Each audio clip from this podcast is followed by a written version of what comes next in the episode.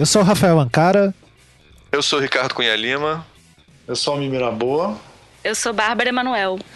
E hoje nós quatro aqui estivemos reunidos junto com o Thiago Hansen lá do Salvo Melhor Juízo, com outro podcast aqui da casa. A gente vai conversar um pouco mas, sobre a retórica do golpe. Esse é o nome do programa. A gente conversou sobre várias coisas, é, entre elas retórica.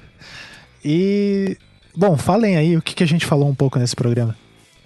É, Bárbara, por favor. É, a gente fez um. A gente relacionou a retórica, né, do ponto de vista do direito e do ponto de vista do design, ver como é que se encontra muitas vezes. E aprendeu muito sobre direito, nem tanto sobre design, né? Sim. Mas é, foi interessante, né? Ouvir essas relações para. Eu acho que pelo menos cada um aqui ficou pensando um pouco, né? Em onde, ah, esse ponto aí o design encaixa alguma coisa. A gente enxerga diferente. Tá? É, eu acho que foi. A gente pôde falar também muito sobre design de informação e criticar o. o é, obviamente, criticar essa porcaria desse, PowerPoint lá.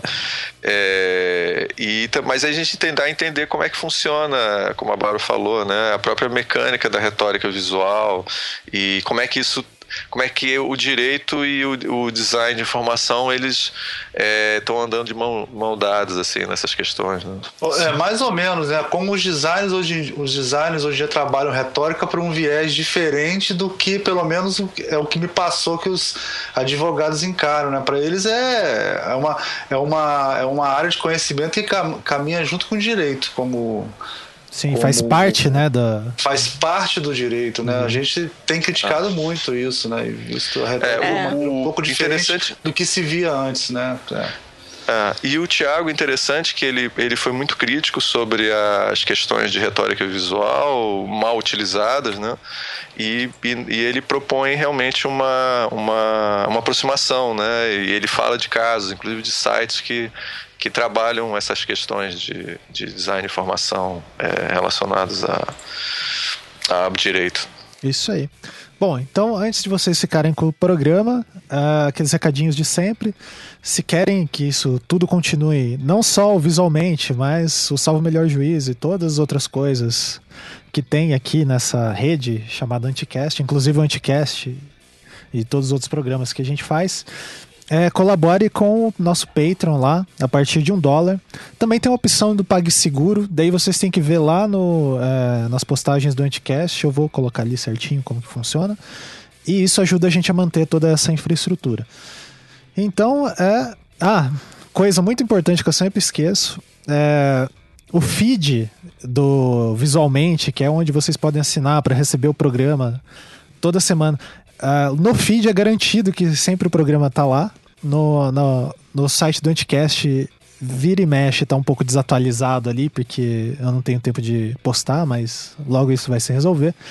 É feed.visualmente.com.br, você recebe o programa primeiro ali.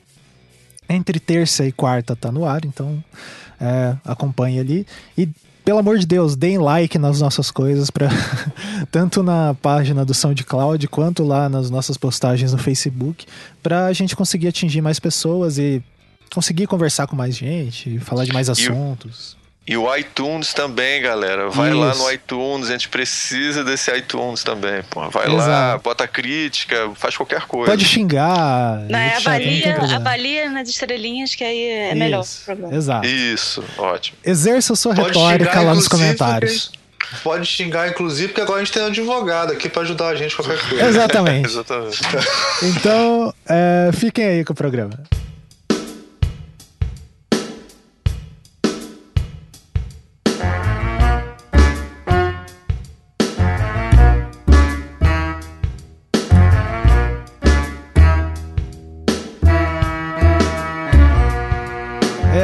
Aqui é o visualmente. Eu, depois de o quê? Quase nove meses fora, em recesso doutorado. Você estava em gestação? Tô em gestação, tentando parir uma tese, que tá difícil. Vai ser prolongado mais ainda esse período. Mas a gente está aqui para discutir um tema é, que tocou muito a gente, né? que é essa questão da. A gente nomeou o programa como a retórica do golpe. E para falar disso aqui, além de mim, Rafael Ancara. Tá o Ricardo Cunha Lima. Dá oi aí, Ricardo. Este é o som da minha voz. Essa voz nasalada, meio. É, é a voz gripada. Deve estar tá fazendo 22 graus no Rio, daí tá todo mundo com. Não, com não, gripe. veio uma frente Não, tá fria. mó sol. É, hoje tá maravilhoso. Agora veio uma frente fria aí, aí me ferrou. Pô. E, como vocês já ouviram, a nossa querida Bárbara Emanuel. Dá oi, Oi. Bárbara. Oi. E também Almir Miraboa. Beleza? E pra legitimar as coisas que a gente tá falando, a gente trouxe um advogado. Pra Thiago, ficar sério. Pra ficar sério. Thiago Hansen, Hansen, lá do Salvo o Melhor Juízo, outro podcast vizinho aqui do condomínio. Nossa, Oi, aí, Thiago. Nosso co-irmão. Hoje eu vou convencer todo mundo. Olha aí. Falou o advogado. Falou advogado. Então, é, basicamente, o Almir, é, logo depois que surgiu, eu não sei exatamente quando vai sair Deixa esse eu contar a história. Isso, Sabe conta, conta a história, que eu tô me enrolando. de verdade a fazer esse programa, cara? Primeiro, primeiro, lógico, os PowerPoints foram uma coisa muito impactante, assim, né? Eu acho que eu consegui entender o cérebro de um concurseiro como eu nunca tinha entendido antes na minha vida. Mas fora isso, o que, o que, me, o que me motivou foi o fato do Ivan não falar nada disso, cara. Eu fiquei, do- eu fiquei revoltado. Ele gravou um programa no dia seguinte, aí eles falaram de tudo no programa, menos do design. Eu falei, pô, o Ivan tá cagando pro design mesmo. A gente tem que, Mas- falar, tem que Ó, fazer um programa sobre isso. Só sobre essa Olha, questão olha a descrição do Twitter dele. Ele se titula agora jornalista. É, ele abandonou. cara, que ele. coisa, maluco. Traíra, né? Traíra. Traíra. Lar- Como que é o que o Dado Dolabella falou lá pro João Gordo? Até esqueci. Mas enfim, É, mas é isso. Aí, é- é- esse programa é uma. é, ele nasceu da minha revolta com o Ivan Mizanzuki. Mas ó, a justiça seja feita, viu? Um, um- um ouvinte reclamou, não vou lembrar agora o nome dele. E aí o Ivan falou: ó, é esse negócio aí com o Almir Ricardo aí, o Rafael. É, não, é veja. o nego agora, viu, Thiago? Se prepara, viu? Porque agora o nego fala direto com o patrão, eles não falam mais com a gente, não, entendeu? Eles vão e reclamam com o Ivan pro Ivan É. mandar a gente fazer direito. viu? Se prepara. Eles reclamam com o síndico, né? Bom, então a gente vai falar mais um pouco da questão. é, em alguns aspectos, né? O que toca um pouco a parte do design e um pouco da retórica, por isso, o nosso querido Thiago aqui. É, e a Bárbara também, né? Que é a especialidade dela ali é, na parte visual. Para falar sobre aqueles. é, como que a gente pode dizer? Benditos PowerPoints. Malditos, né? Talvez. Não sei qual é o melhor termo. É, Malditos, malditos. malditos. Que o, a- a- o procurador da República, o Deltan Dallagnol, usou lá na. Agora eu tô tentando lembrar que dia que foi exatamente. Foi uma quarta-feira, dia 14 de setembro. Isso. Nossa, que precisão. Obrigado. Nós estamos gravando uma semana depois. Isso, a gente tá gravando uma semana depois, que foi uma das etapas ali da Operação Lava Jato. Enfim, é, a gente não vai entrar é, diretamente nesse início, assim, é, com as questões exatamente políticas e o que, que a gente acha disso nesse momento. Durante o programa, provavelmente isso vai transparecer. Fora Temer. Ah, Fora- desculpa. Eu, Não era nesse eu- momento, né? eu mas me já- antecipei, desculpa, assim, foi mal. Mas é, como que foram utilizados aquelas visualizações terríveis e os PowerPoints e etc. Toda essa conversa vai ser o que vai permear aqui. Então, é, a pergunta que, pô, se fosse no Salvo Melhor Juízo, ia vir aquele barulho do martelinho, né? E Ai, daí ai, ia ai. começar com a pergunta: o que é retórica, Thiago Hansen? Ó, eu acho que essa é uma pergunta que tem que ser feita a um filósofo, né? Porque. é Putz, daí é o difícil. outro podcast vizinho do Becari. Exato, Tá em reforma. aqui, né? Mas eu diria assim, duas formas. Eu poderia responder tentando imitar um filósofo, que é o que eu vou tentar fazer, ou eu poderia cobrar uma grana pra falar o que você quer ouvir, né? Que- Que é o que o Mas- advogado faria. Exato. Mas assim, né? é, Arriscando um pouco aqui num campo conceitual, que tem uma certa rigidez terminológica na filosofia, etc., a gente poderia falar que a retórica é um certo campo da filosofia, de reflexão filosófica, né?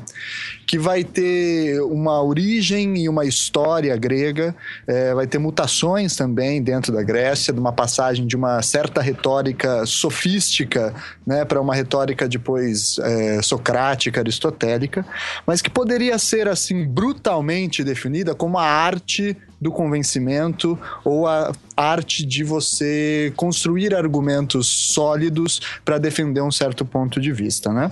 Uhum. É, dentro da tradição sofística, que vai ter ali então numa filosofia, num pensamento é, pré-socrático, etc a retórica ela tem uma característica de ser o estudo das técnicas pelas quais você consegue convencer um determinado grupo ao seu ponto de vista.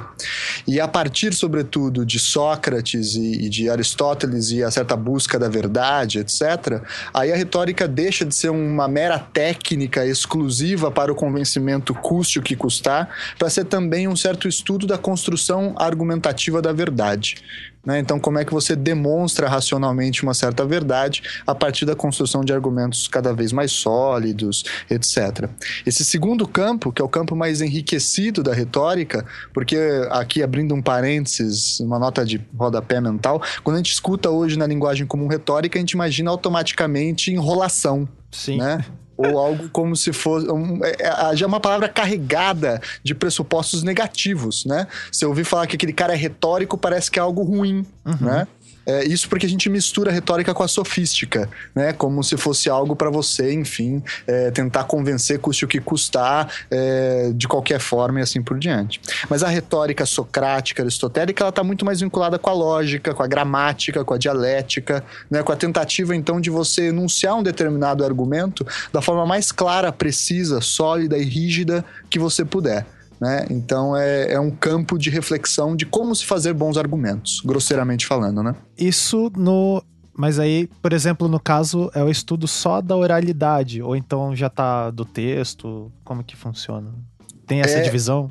Não, eu não acredito que. Bom, você pode tentar encontrar. Existe, né, uma retórica visual, uma retórica é, da oralidade, textual, etc. Mas a retórica é um campo unificado nos seus, nas suas premissas gerais, né? Uhum.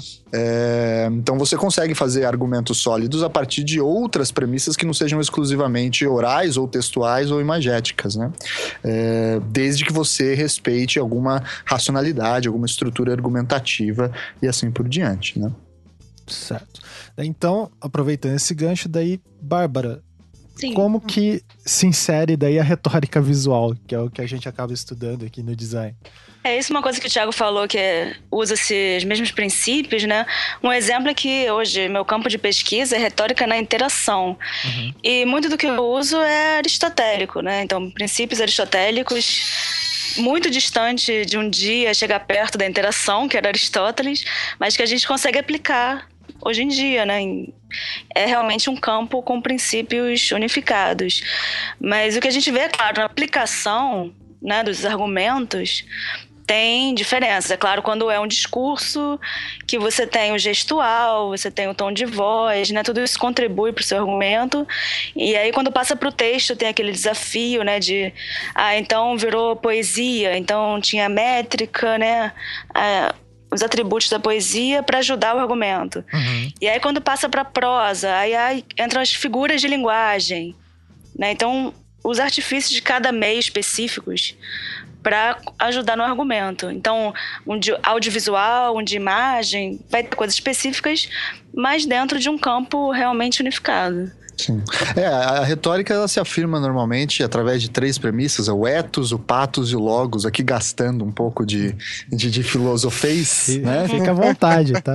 que é, enfim, o ethos naquela ideia mais genérica de quem está falando, né? E então você. É o argumento de autoridade no ponto de vista, né? Uhum. É, o patos como a capacidade emotiva de você convencer também a partir de uma convicção que atinge é, a própria reflexão emocional, né? E o logos que é a própria estrutura do argumento. Isso é interessante de se dizer porque eu, eu trabalho com história do direito, é o meu campo de reflexão. Apesar de não haver direito na Grécia, pelo menos não do jeito que a gente conhece, né? Ou não, não, é possível falar em direito grego com muita precisão. Quando havia conflitos é, na Grécia, pelo menos no período sofístico, era engraçado porque se chamava na ágora, na praça, aqueles que estavam conflitando, né? Pessoas que brigaram, sei lá, pensem um motivo que vocês quiserem. E aí se colocava um à frente do outro para debater sobre o problema e o conflito. E o vencedor do conflito, que era aclamado em assembleia, ele era vencedor não necessariamente porque o argumento dele era o mais racional e o mais próximo da verdade, mas porque o argumento dele era aquele que causava melhor convencimento da, da, da assembleia via uma perspectiva emotiva. Como assim? Olha só que curioso isso. Eles acreditavam que se você, através de meras palavras, sons, fosse capaz de alterar o estado físico de uma pessoa, por exemplo, fazê-lo chorar, fazê-lo tremer, fazê-lo ficar emocionado e, portanto, o próprio corpo dele sente o poder da sua palavra e o outro não consegue algo no mesmo tamanho, é porque a palavra dele tinha mais poder que a sua né? E num mundo grego em que a verdade ela é um reflexo da natureza e não é algo constituído é, a partir de um raciocínio individualista, você conseguir fazer isso era a base da solução dos conflitos jurídicos, né? Vai ser só depois de, de Sócrates e Aristóteles que aí se começa a ensaiar com muita dificuldade, é verdade. É possível falar que talvez não tenham conseguido fazer isso na prática daquele período, mas se consegue ensaiar ou se concebe a ideia de que quem deve vencer um conflito judicial não é aquele que fala mais bonito, mas aquele que tem a razão, né? Uhum. Aí o logos entra na retórica com força, né? E daí, é, agora que você estava falando disso, eu fico pensando assim, o como que isso acabou. É... Beleza, estava falando a questão mais de direito e tal. E como que isso funciona no dia a dia das pessoas, assim, né? Discussões bem pontuais, ou então, mesmo na relação dentro de sala de aula, de uma certa forma tem algum estilo de ensino, né, que é baseado em retórica. Ou não? Todos, né? então, aí, quando daí a gente vai pegar e na sala de aula acaba sendo tomada pelo Data Show, que eu falei isso esses dias, os alunos acharam absurdo eu falar esse nome é, a gente começa. É, não, isso eu tô dando um exemplo de dia a dia, assim, mas é, essa retórica visual ela começa a ser combinada com a minha fala para tentar convencer alguém de alguma coisa. E como que é isso? É, eu tava falando isso ontem, hum. anteontem, para os alunos que era uma aula sobre retórica, né, na interação. E aí eu fui explicar para eles justamente o que era ethos, o que era logos, o que era patos. E aí eu fui dando um exemplo de etos. Então, primeiro é, por que, que vocês estão acreditando no que eu estou falando, né? Então, é por que, que o professor chega no primeiro dia e fala: ah, minha área é tal, eu trabalho nisso há quanto tempo, não sei o quê. É para vocês saberem que a gente tem conhecimento técnico para vocês acreditarem no que eu estou falando, não é para vocês me acharem o máximo. É para dar credibilidade que eu não sou qualquer pessoa que está falando isso e achando, né? Uhum. E aí também mostrando como é que as coisas que eu estava mostrando estava construindo um argumento para eles acreditarem. Então, quando o professor de matemática vai e demonstra uma fórmula e tal. E que muito da relação também é baseada no, no patos, né? É, a aula ser legal, é, é para eles prestarem atenção, então chamar atenção na emoção, ganhar pelo argumento, eles acreditarem pelo ethos, sabe? É, mas no, e no design acontece um pouco disso. Uh muito. Muito, assim, acho que da questão do ethos, do professor, ah, o professor trabalha, o professor tem escritório, o cara foi um designer. E... Como tá muito ligado à prática, assim, né? Tem algumas dessas uhum. questões, assim. No direito também é assim, Thiago? Tipo, o cara que é o advogado. Ou então o simples fato da performance do cara diante da, da sala já dá carteirada. Não, veja, aí você entra numa longa tradição, na medida em que a história do direito e a história da retórica se confundem uhum. em muitos momentos, né? É, o direito é um, um saber argumentativo, né? Uh, a gente pode dizer que o direito, fazendo uma definição tanto quanto é, grosseira aqui, historicamente ela é modificável, mas o direito é uma forma de você traduzir a realidade com uma linguagem técnica. O que, que eu quero dizer com isso? Eu brinco assim, que qualquer pessoa do mundo acorda e vai na padaria comprar um pão para tomar café da manhã. Qualquer pessoa do mundo faz isso, menos o jurista. Porque o que o jurista faz é ir num estabelecimento comercial registrado na junta comercial, realizar um contrato de compra e venda, depois a tradição do bem é, móvel, comê-lo, é, consumi-lo, que é um bem fungível e irrepetível, na sua residência, que é o domicílio eleitoral e civil. Ou seja, essa verborragia imensa que eu acabei de falar aqui, que assusta o nosso ouvinte nesse exato momento, o que, que é? É a mesma coisa que na padaria comprar um pão, né? Mas por que, que eu falei com todo esse palavrório? É só para parecer algo muito inteligente? Sim. Não. É porque. É, pode ser também. Mas é Também porque, é. por trás dessa, desse simples ato, que pra gente é um ato comezinho, cotidiano, etc., se escondem por trás dele uma infinidade de possibilidades. Por exemplo, e se o pão tá estragado? E se você morre porque comeu esse pão? Né? É, enfim, várias coisas podem acontecer nesse simples fato. O direito é a área que, em alguma medida, mapeia o que, que é esse fato num seu sentido mais radical, no sentido de raiz, né?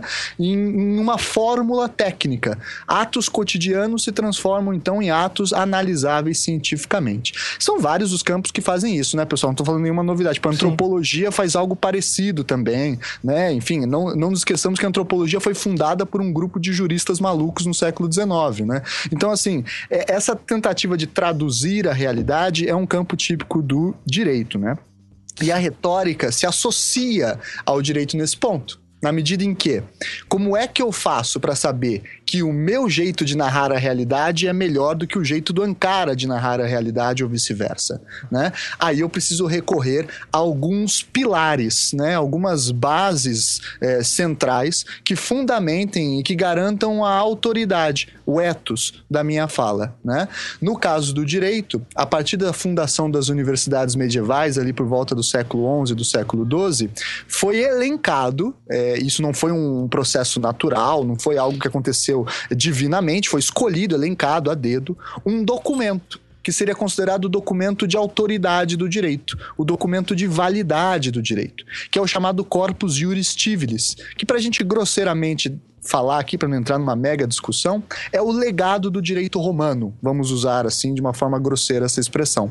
Não porque ele fosse melhor, não porque ele fosse incrível, mas é porque ele era um documento que, naquele momento, tinha subsistência suficiente para fornecer uma linguagem técnica e um vocabulário básico para você então conseguir compreender essa realidade a partir desses termos. Né?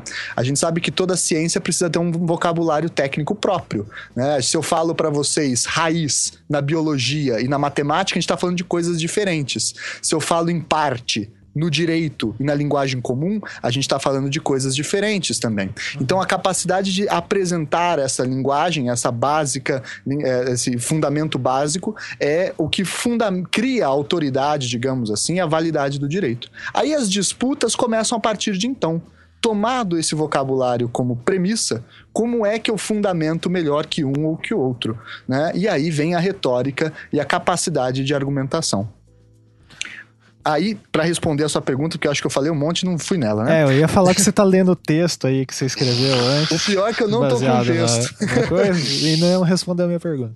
Mas então, mas é, no fim das contas é porque essa é uma pergunta que não é simplesmente respondível. O que eu quero dizer é o seguinte: o direito não é uma mera opinião.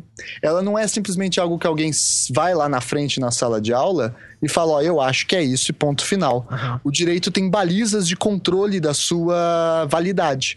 E essas balizas se representam muitas vezes em vários pontos: via lei, via doutrina, via várias formas. É claro que num- numa ideia de ethos mais genérica, por exemplo, o cara que tem dinheiro ou o cara que tem poder, é claro que os alunos prestam mais atenção se você tem aula com um ministro do Supremo Tribunal Federal. Aham. Mas isso não é simplesmente uma definição de direito. Digamos que o direito é algo que está para além de quem fala sobre o direito, entendeu? Certo. Acho que entendi. Vou ter que, vou ter que digerir um pouco ainda. Não eu traduzo. O que que é?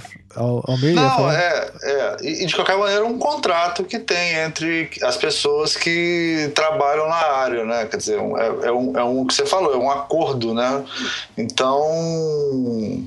É, É, eu acho que pro designer, que é uma é. da opinião isso, entendeu? É difícil é, visualizar isso como algo que esteja além de uma, de, uma, de uma opinião, porque se é um contrato entre pessoas que estão falando a mesma coisa. É, algum- diferente no design, que o design é a linguagem para todos, né? Digamos, para os outros. Sim, Então, é, a gente, a gente tem que traduzir isso para as pessoas, né? É. É, e eu diria outra coisa, talvez aqui tentando me aproximar de vocês, aí vocês me corrijam, né? Eu, eu diria que o direito ele tem uma fundação dogmática. O que eu quero dizer com isso?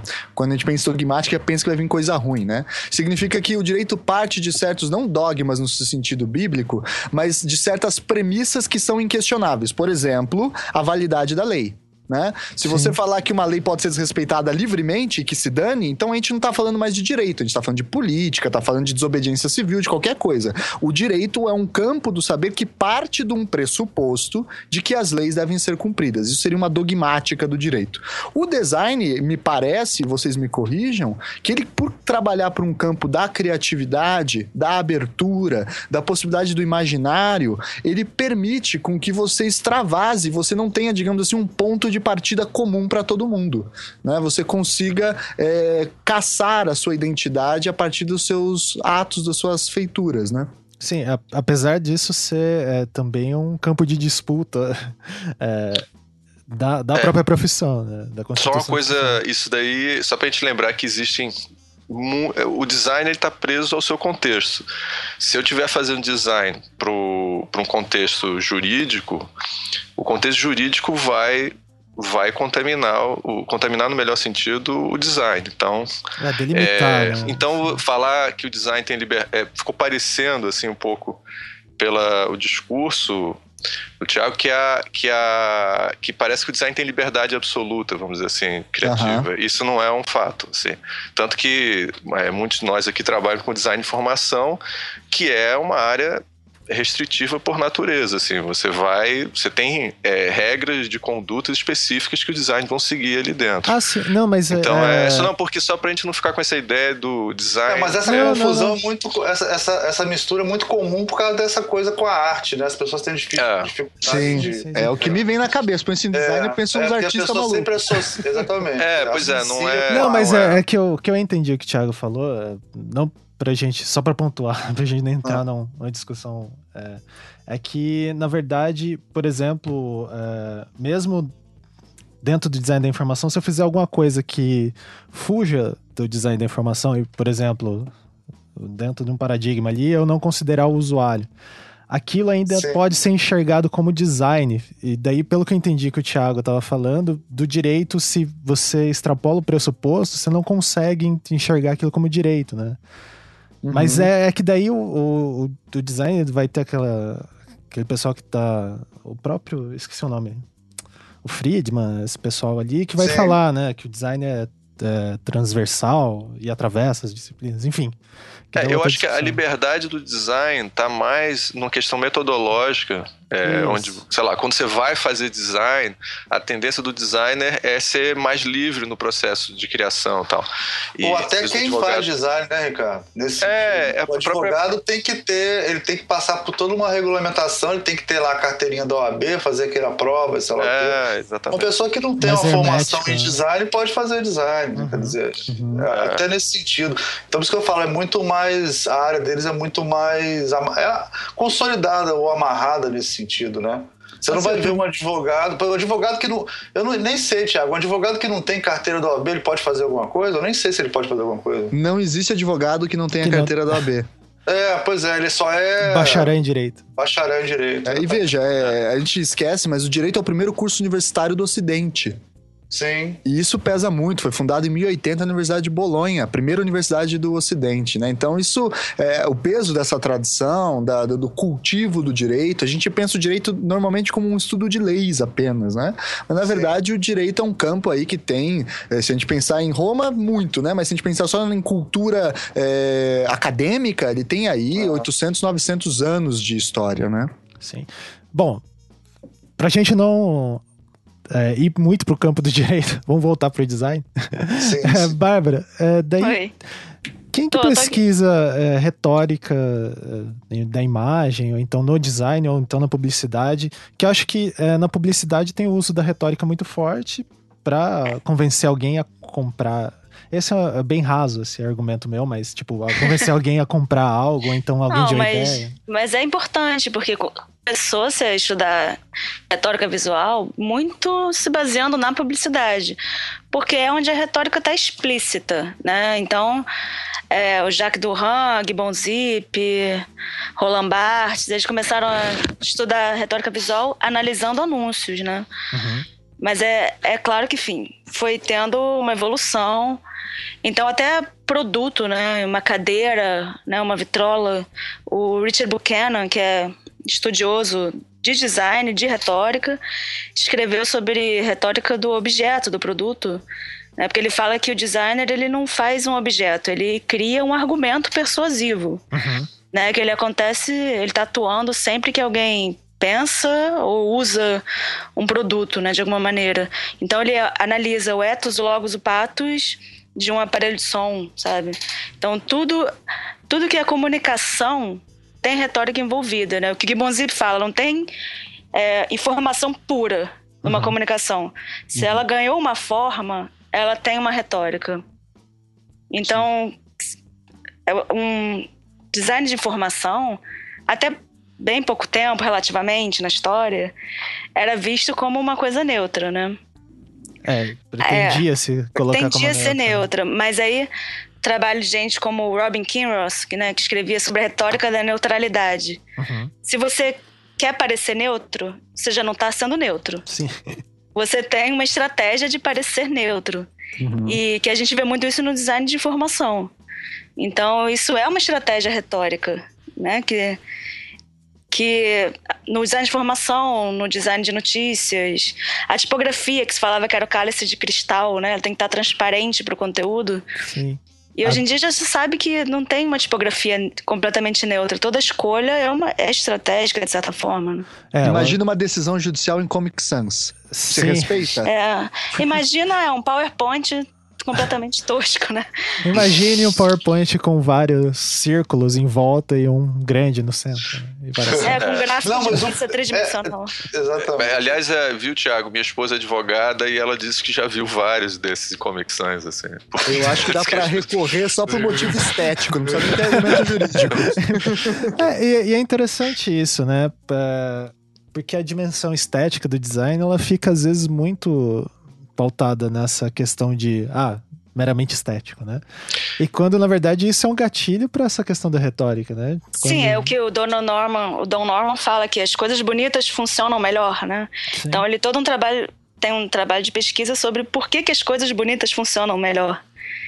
Né? Então a relação que as pessoas têm com, com as mensagens, com o objeto, É, isso é uma coisa muito... Isso, isso é uma coisa muito interessante, né? A, por exemplo, do design da informação vai ter aqueles catálogos do Nicholas Felton, que ele produz, aqueles anuários. Se a gente for parar para pensar, é, do ponto de vista bem básico, assim, é uma coisa ridícula, né? Porque são os dados do que o cara fez no dia a dia dele é, durante um ano. Pra que eu quero saber quantas pessoas ele deu oi, ou então para quantas pessoas, quantos quilômetros ele andou na cidade. Mas daí, é, o jeito que ele coloca e comunica aquele design de informação ali é, é muito bonito e tal, e talvez eu comece a achar aquilo interessante por outro aspecto e ser convencido por outro meio. Vai ter a questão perigosa de, tipo, daí, ah, ficar muito bonito. é, Tô usando palavras bem Hum, inadequadas, assim, mas, tipo, a questão de certo. ser muito bonitinho ali, isso atrair e tentar convencer com conteúdos vazios. Não, o que é muito importante em relação ao design de informação, principalmente usado na imprensa, é que você usar um gráfico, isso já cria uma aura de, de credibilidade. Então, eu estou Sim. demonstrando, em vez de estou tentando te Números. convencer. Você mostra número, já, já parece que é verdade. É, então, no, o Jornal Globo acontece deles usarem assim, gráfico de pizza tridimensional com os valores que não tem muito a ver, mas o que interessa é estar usando um gráfico. Então, tomar cuidado, porque na, vi na televisão venezuelana a eleição do Maduro. Do Maduro. Eu uso esse exemplo em aula, é? muito bom. É porque aquilo ali, o gráfico em si não quer dizer nada, absolutamente, mas ele quer dizer que aqueles números são verdadeiros porque estão num gráfico. E, não, e esse gráfico, eu vou colocar a imagem ali, a retórica da imagem mesmo, da fotografia. Do Maduro é uma fotografia bacana, assim, tipo, ele tá de boa, uma boa iluminação. E do É, Capriles, o cara tá no sol, assim, aquela luz dura. sabe? Erradíssimo. Ele de boné, tá- é bem errado, assim. E é o tipo de coisa que o público em geral não percebe que está sendo convencido por aquilo, né? Sim, sim. E daí a gente entra numa, outra questão, né? Que vai ser como é, a tendência, né? Da circulação do dia a dia, de como dados convencem, né?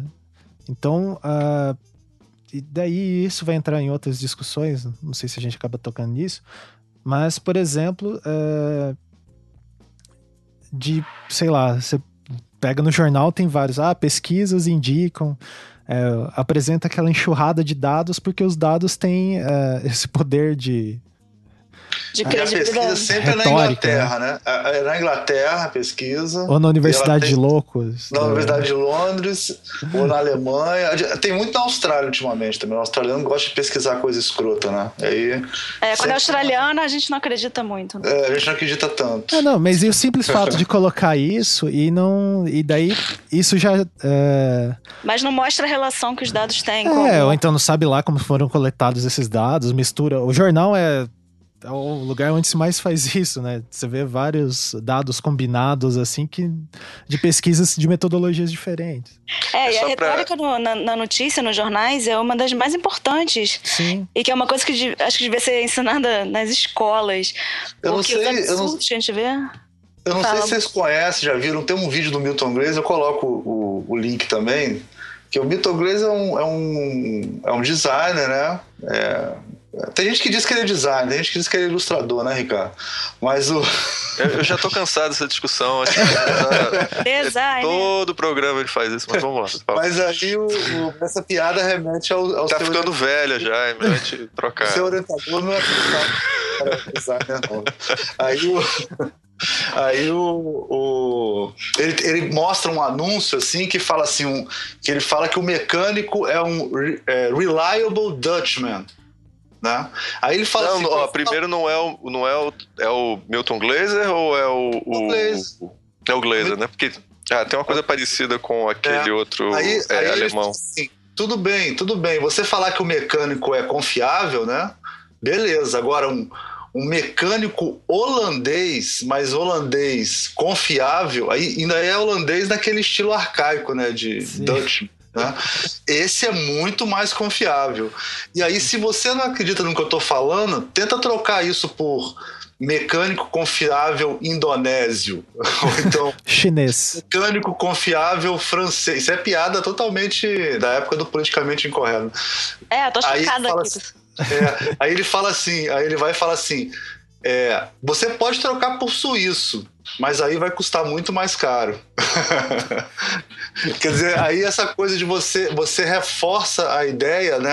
É, é, e, e, você usa o próprio, a próprio ethos, né? Em cima dessa. Você cria um ethos em cima dessa ideia, né? De você. É, de, não, né? O holandês é mais confiável, né? O alemão é mais confiável. O suíço é, por que, é mais... será que é, as cervejas feitas aqui na região serrana do Rio, as marcas delas são todas em escrita gótica alemã, né? Ah, se está com essa tipografia, ela tem a qualidade da cerveja alemã. Só que, né? Nada a ver. É, então, é, e daí é interessante, né? Como a, a estratégia da retórica visual é colar realmente a imagem de alguma coisa na outra, né? Por exemplo, e, e daí é, isso extrapola, vi, acaba virando método de produção, né? E se desconecta em certa hora, que é a hora que você vê o Neymar colando a imagem do Neymar a um produto de limpeza. O que que o produto tem isso? De... tem? Ele vende tudo, cara. Então, e daí essas estratégias, elas são interessantes, né? Ou como que a retórica ela se dissemina no dia a dia das pessoas. É, né? esse daí seria um caso de etos misturado com patos, né? Que o cara faz a emoção e a credibilidade, Sim. a credibilidade é, e emoção. Eu analisei na, na aula, analisei com a turma um anúncio da Bruna Marquezine, né, que é a namorada do Neymar, que era ela vendendo shampoo e ela só dizendo, ah, eu uso Fructis, e aí tinha uma assinatura dela e uma foto dela. Aí a gente analisando, isso é um ethos, né? Mas por que, que o ethos dela é confiável? Aí fala, tá, porque o cabelo dela é bonito, então ela deve entender de shampoo. aí falaram assim, tá, mas ela uma pessoa nada confiável, né? Porque ela é destruidora de lares, acabou de desfazer um casal. Das que isso? Eu não tô sabendo disso é. não, cara. então as mulheres que são quem compra esse shampoo fructis olha pra ela e fala, ah, dela eu não compro, sabe? Então assim, perderam dinheiro com essa menina. É. E não teve uma mulher que fez um, um, um, um, anúncio, acho que foi pra Neutrox, só que era uma mulher super chique fazendo anúncio de Neutrox. Que eu não lembro qual atriz. Neutrox. Hã? Que ah, ela nunca usaria o Neutrox, assim, né? Acho que era a mulher lá do cara do, do Titãs. Esqueci o nome. Malumader? É, acho que era Malumader. Malumader nunca usaria, não. É, exatamente. Tem o tipo de cabelo dela, assim, né? É viagem. Isso, isso daí tá levantando, Bárbara, a questão da audiência, né? Que a gente usa o termo de forma um pouco inadequada, mas em retórica tem um sentido que é a preocupação com o público com o qual você está conversando, né? E, é? é? que tem muitos os autores, digamos, da nova retórica, né? Que é, enfim, é que aconteceu a, no século. Foi estudada mais na segunda metade do século XX. Mas que é esse muito tá voltado Pera. pro- É o. Isso. Que é muito voltado pro público, né? O- Com quem eu tô falando. Né? Que não existe um argumento se ninguém tá ouvindo, se ninguém tá recebendo. Né? Então, como Pois um é. argumento é baseado em quem tá recebendo. É, e é, É, e o curioso Pe- que o Como Perelman é é que um funciona filósofo isso do no direito, direito, né? Thiago? É, exatamente. Como é que isso funciona no direito? Você tá falando pro público, e aí? Como é que é isso? Pois é, na verdade, assim, existem uma quantidade bastante relevante de teorias, assim, da argumentação em direito, né? Assim, na faculdade, algumas faculdades, não são todas, existem lá a disciplina de teoria da argumentação ou argumentação jurídica, onde se aprende alguma dessas teorias, né? O Perelman é um, um cara que vai estar aí, né, é, vinculado na nova retórica, etc. Mas também Seria um tem professor de direito, né, Tiago? Só para isso, é um filósofo do direito. né? É, o- é o que a gente falava, né? Se for ver, a, a história da retórica se confunde com a história do direito, né? Porque, enfim, como é uma área argumentativa por excelência, né? Então você tem que trabalhar muito com esses parâmetros, né? Mas, assim, o que eu acho interessante a gente pensar para entrar nessa discussão é o seguinte: se o direito ou a forma de você convencer o público de que você está correto e de que a lei está do seu lado, a argumentação que você está trazendo está do seu lado, se o direito então tem essa condição argumentativa, retórica, ele é uma arte da argumentação, uma ciência argumentativa, alguns outros vão falar, a gente tem que chegar à conclusão de que o direito é um saber que está em constante construção, ele nunca está terminado, né? Porque cada caso vai exigir, em alguma medida, uma argumentação específica, porque nenhum caso é absolutamente igual ao outro. Só que aí tem um problema. Qual que é o problema?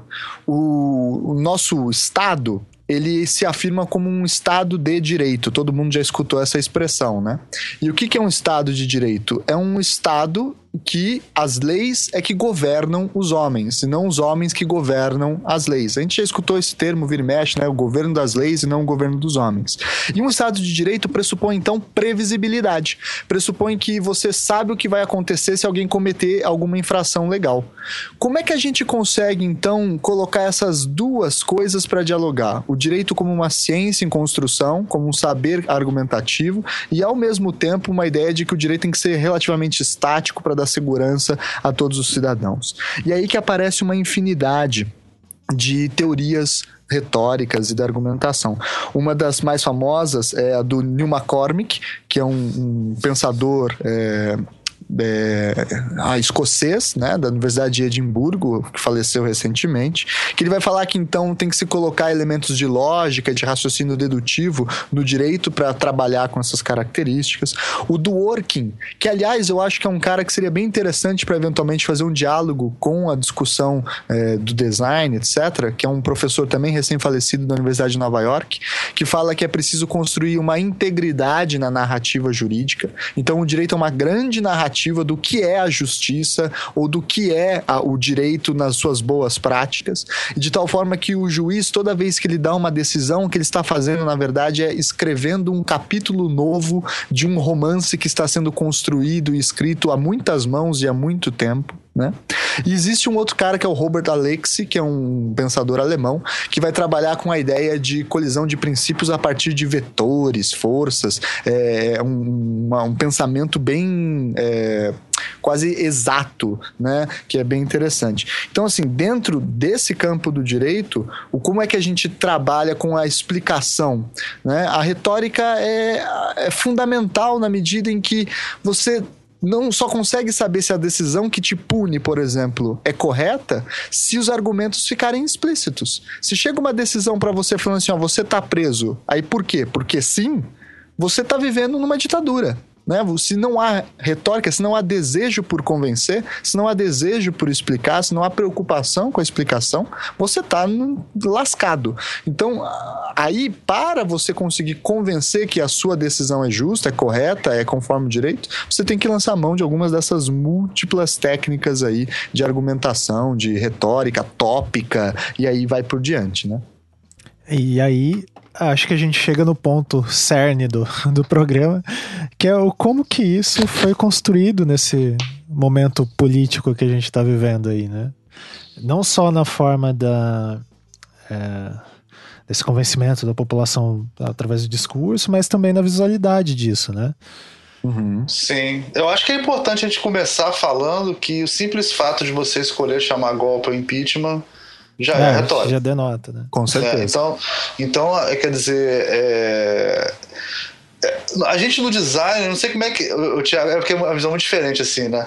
No design, a gente está naquele momento de entender que. que, que a verdade não existe, entendeu? Então, é, quer dizer, hoje é estranho falar isso, mas tipo, durante muito tempo, muitos designers acreditavam que existia um que design de informação era neutro, né, né, Bárbara, né, Ricardo? Assim, é. absolutamente neutro, que a gente estava passando informação, sei lá. O cara quando fazia um aeroporto, uma, a sinalização do aeroporto, ele, ele acreditava que aquilo ali era universal sabe? Sim, Qualquer pessoa conseguiria entender aquilo e tal. E hoje em dia a gente mudou muito, né? O pensamento na, no campo do design mudou muito. Inclusive, a gente brinca muito com isso hoje em dia, a gente se diverte muito com. A gente já fez achando... vários. Já fez vários programas, né, programas né, Almir? Detonando é, esse, essa. Detonando esse, essa esse, esse, tipo de concepção. É, mas é... isso é dentro do campo do design, né? Porque no, esse... na vida geral, não, né? Sim. Na vida geral, não. Não, né? porque eu fui falar de, sobre gráficos com cientistas, como é que eles poderiam, enfim, usar a retórica né, na divulgação científica. E eles falaram: não, um gráfico é uma extensão dos dados. Se o dado é, é o dado é assim, o gráfico só pode ser assim. Não há é. variação. É, não, e de certa maneira o que, o que o Thiago falou, quer dizer, se você. É, é, que também não deixa de ser um pouco utópico, né? Eu chego num nível de retórica tão perfeito, né? Isso, e lógico, isso vem desde Sócrates, né? Eu chego num nível de, de convencimento, de, não é de convencimento, né? Argumentação. Mas de, argumentação é, dialética tão perfeita que eu provo que aquilo é verdade, né? É, dizer, e isso é necessário para o direito, no caso de, é, é, é, o conceito de perfeito aí seria problemático é para a própria retórica. É. Mas é, e o, isso que a Bárbara falou, eu tenho um amigo que é designer de informação, né, infografista, o Vinícius, e ele, a mãe dele é cientista, e ele de vez em quando tenta ajudar ela nos gráficos, e ela, tipo, ele ajuda mais ou menos, mas ele só não ajuda muito não, senão eles não publicam. Se você, se você tornar o gráfico muito elaborado, o pessoal da, da publicação não aceita, porque parece que você está tá exagerando a informação, tá, tá embelezando, é. É, e daí isso daí vai vir bem forte na, na fala daquele autor. É, que acho que eu e o Ricardo a gente já comentou dele algumas vezes, que é o Tuft, né? O Edward Tuft. Que vai Sim. falar que os dados é, tem uma evidência, né? E que um gráfico, uma coisa, só deve deixar essa evidência aparecer. Bem naquela é. ideia do Crystal Goblet, quase da é. tipografia nos dados, né? É, o Tuft é um cara altamente problemático e altamente contraditório, assim. É, ele, polêmico. É, é, é, ele é polêmico, porque primeiro ele gosta de polêmica e ele gosta de levantar polêmica, mas ele, deixando claro, gente, assim, na área de design de informação e infografia, ele é um autor absolutamente necessário. Você quer estudar essa área, você tem que estudar ele. Sim, sim. Eu tenho uma admiração incrível pelo trabalho dele, ele é um gênio, assim. Mas é, ele exagera terrivelmente quando ele quer é, carregar as tintas no, na questão científica. Eu chamo de cientificista, mas é sacanagem. Assim. Quando ele é quer, dar um, quer dar um, é, é, uma carga maior científica para o argumento. Então, ele começa ele a dizer. Ele é meio radical, deve... né? Ele é meio radical. Ele é meio, isso exatamente. é certo, isso não é certo. É, Exatamente. É, tem... aqui é, é, é, muitos dos princípios dele não são negativos que ele está propondo. Sim. Mas aí quando ele vem, ele quer, ele quer ser absoluto, aí forte. É, é que tem que. Tem uns acho... caras que são mais burros, viu? É, eu acho assim. Tem. Né, caras seguidores dele, que você vai encontrar vários na internet, esses têm regrinhas absolutas, como se fosse inspirados no Tuft, como se fosse uma receita de bolo para fazer informação, e que é terrível, assim, é, é, é só leva para mais problemas que a gente já tem na área do design. Ah, sim, é, e ele tem que ser lido na, é, na época que, é, com a entendendo a mentalidade da época e da origem dele, né? Ele é estatístico, se não me engano, é. as primeiras formações dele, né? Então é, é bem. É, isso vai transparecendo o discurso dele e como ele acredita que tem ser mostrado visualização. Mas, como o Ricardo falou, você lendo ele, compreendendo isso, ele tem umas coisas bacanas. Inclusive, tem um texto dele que tá aqui na coisa que ele vai falar do problema dos PPTs, do PowerPoint. É um texto dele, se eu não me engano, é de 2006. É, brevemente, já pra gente ir entrando lá na questão do PPT, que a gente já tá com quase meia hora, de, 40 minutos de programa, que é assim, é, ele vai falar do, do caso da divulgação do...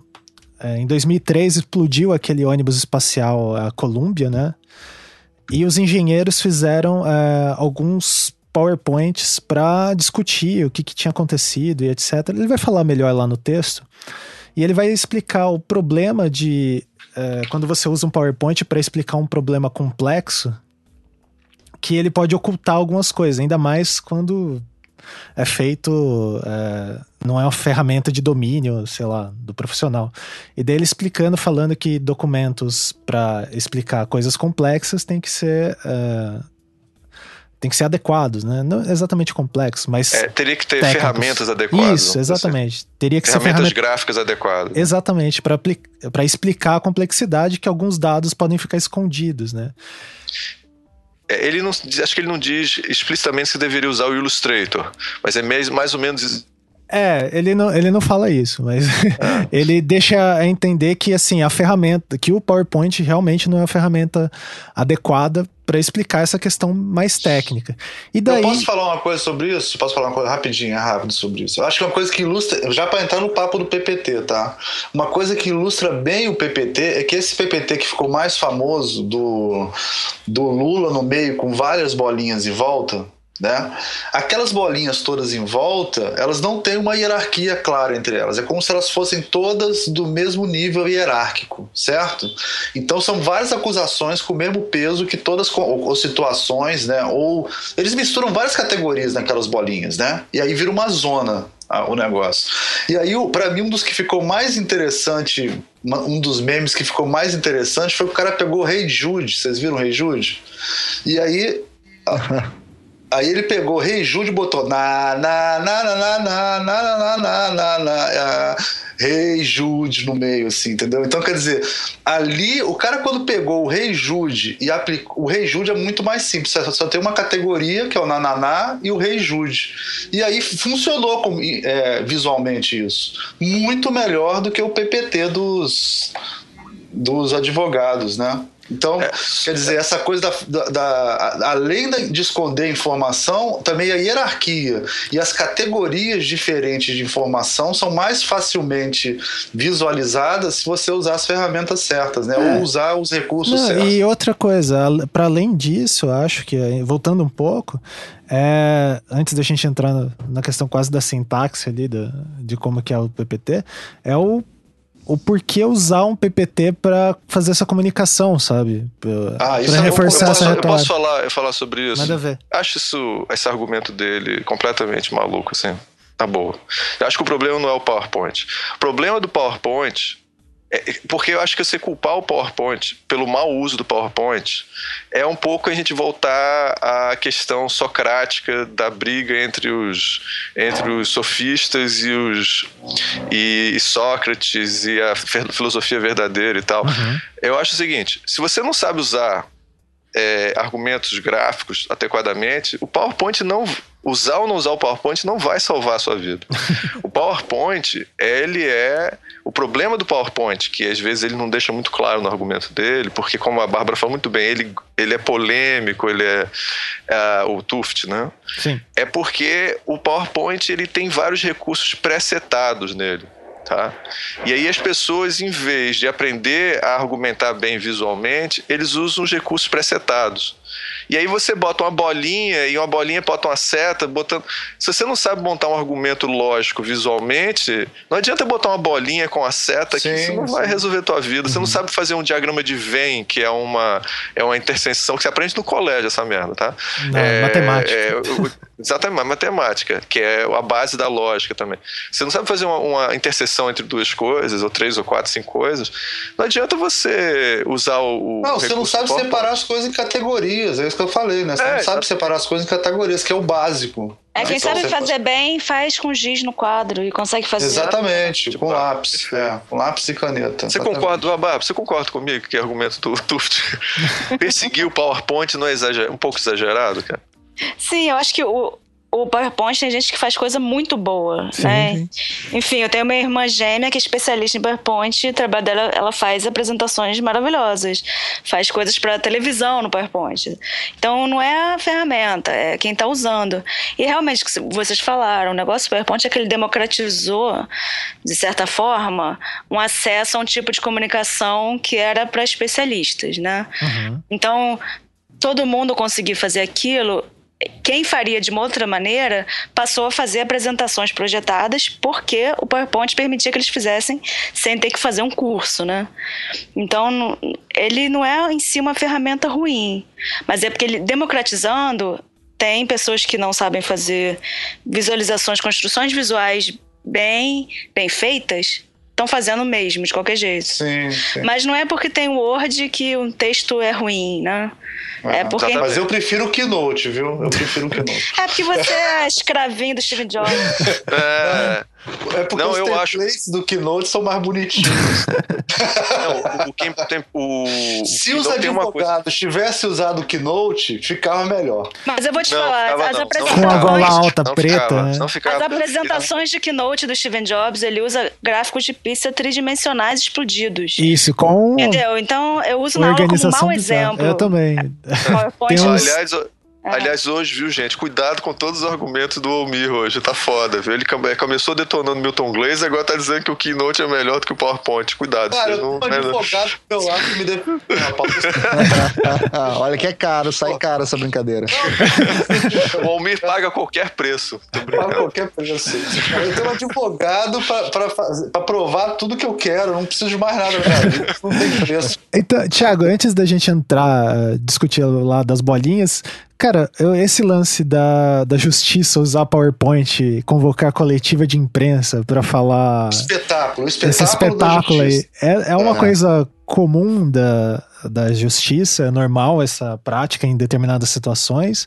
Ou é uma coisa que a galera assistiu muito filme italiano de máfia e tá afim de fazer? Não, ou mesmo sem imprensa, entre vocês, vocês usam PowerPoint?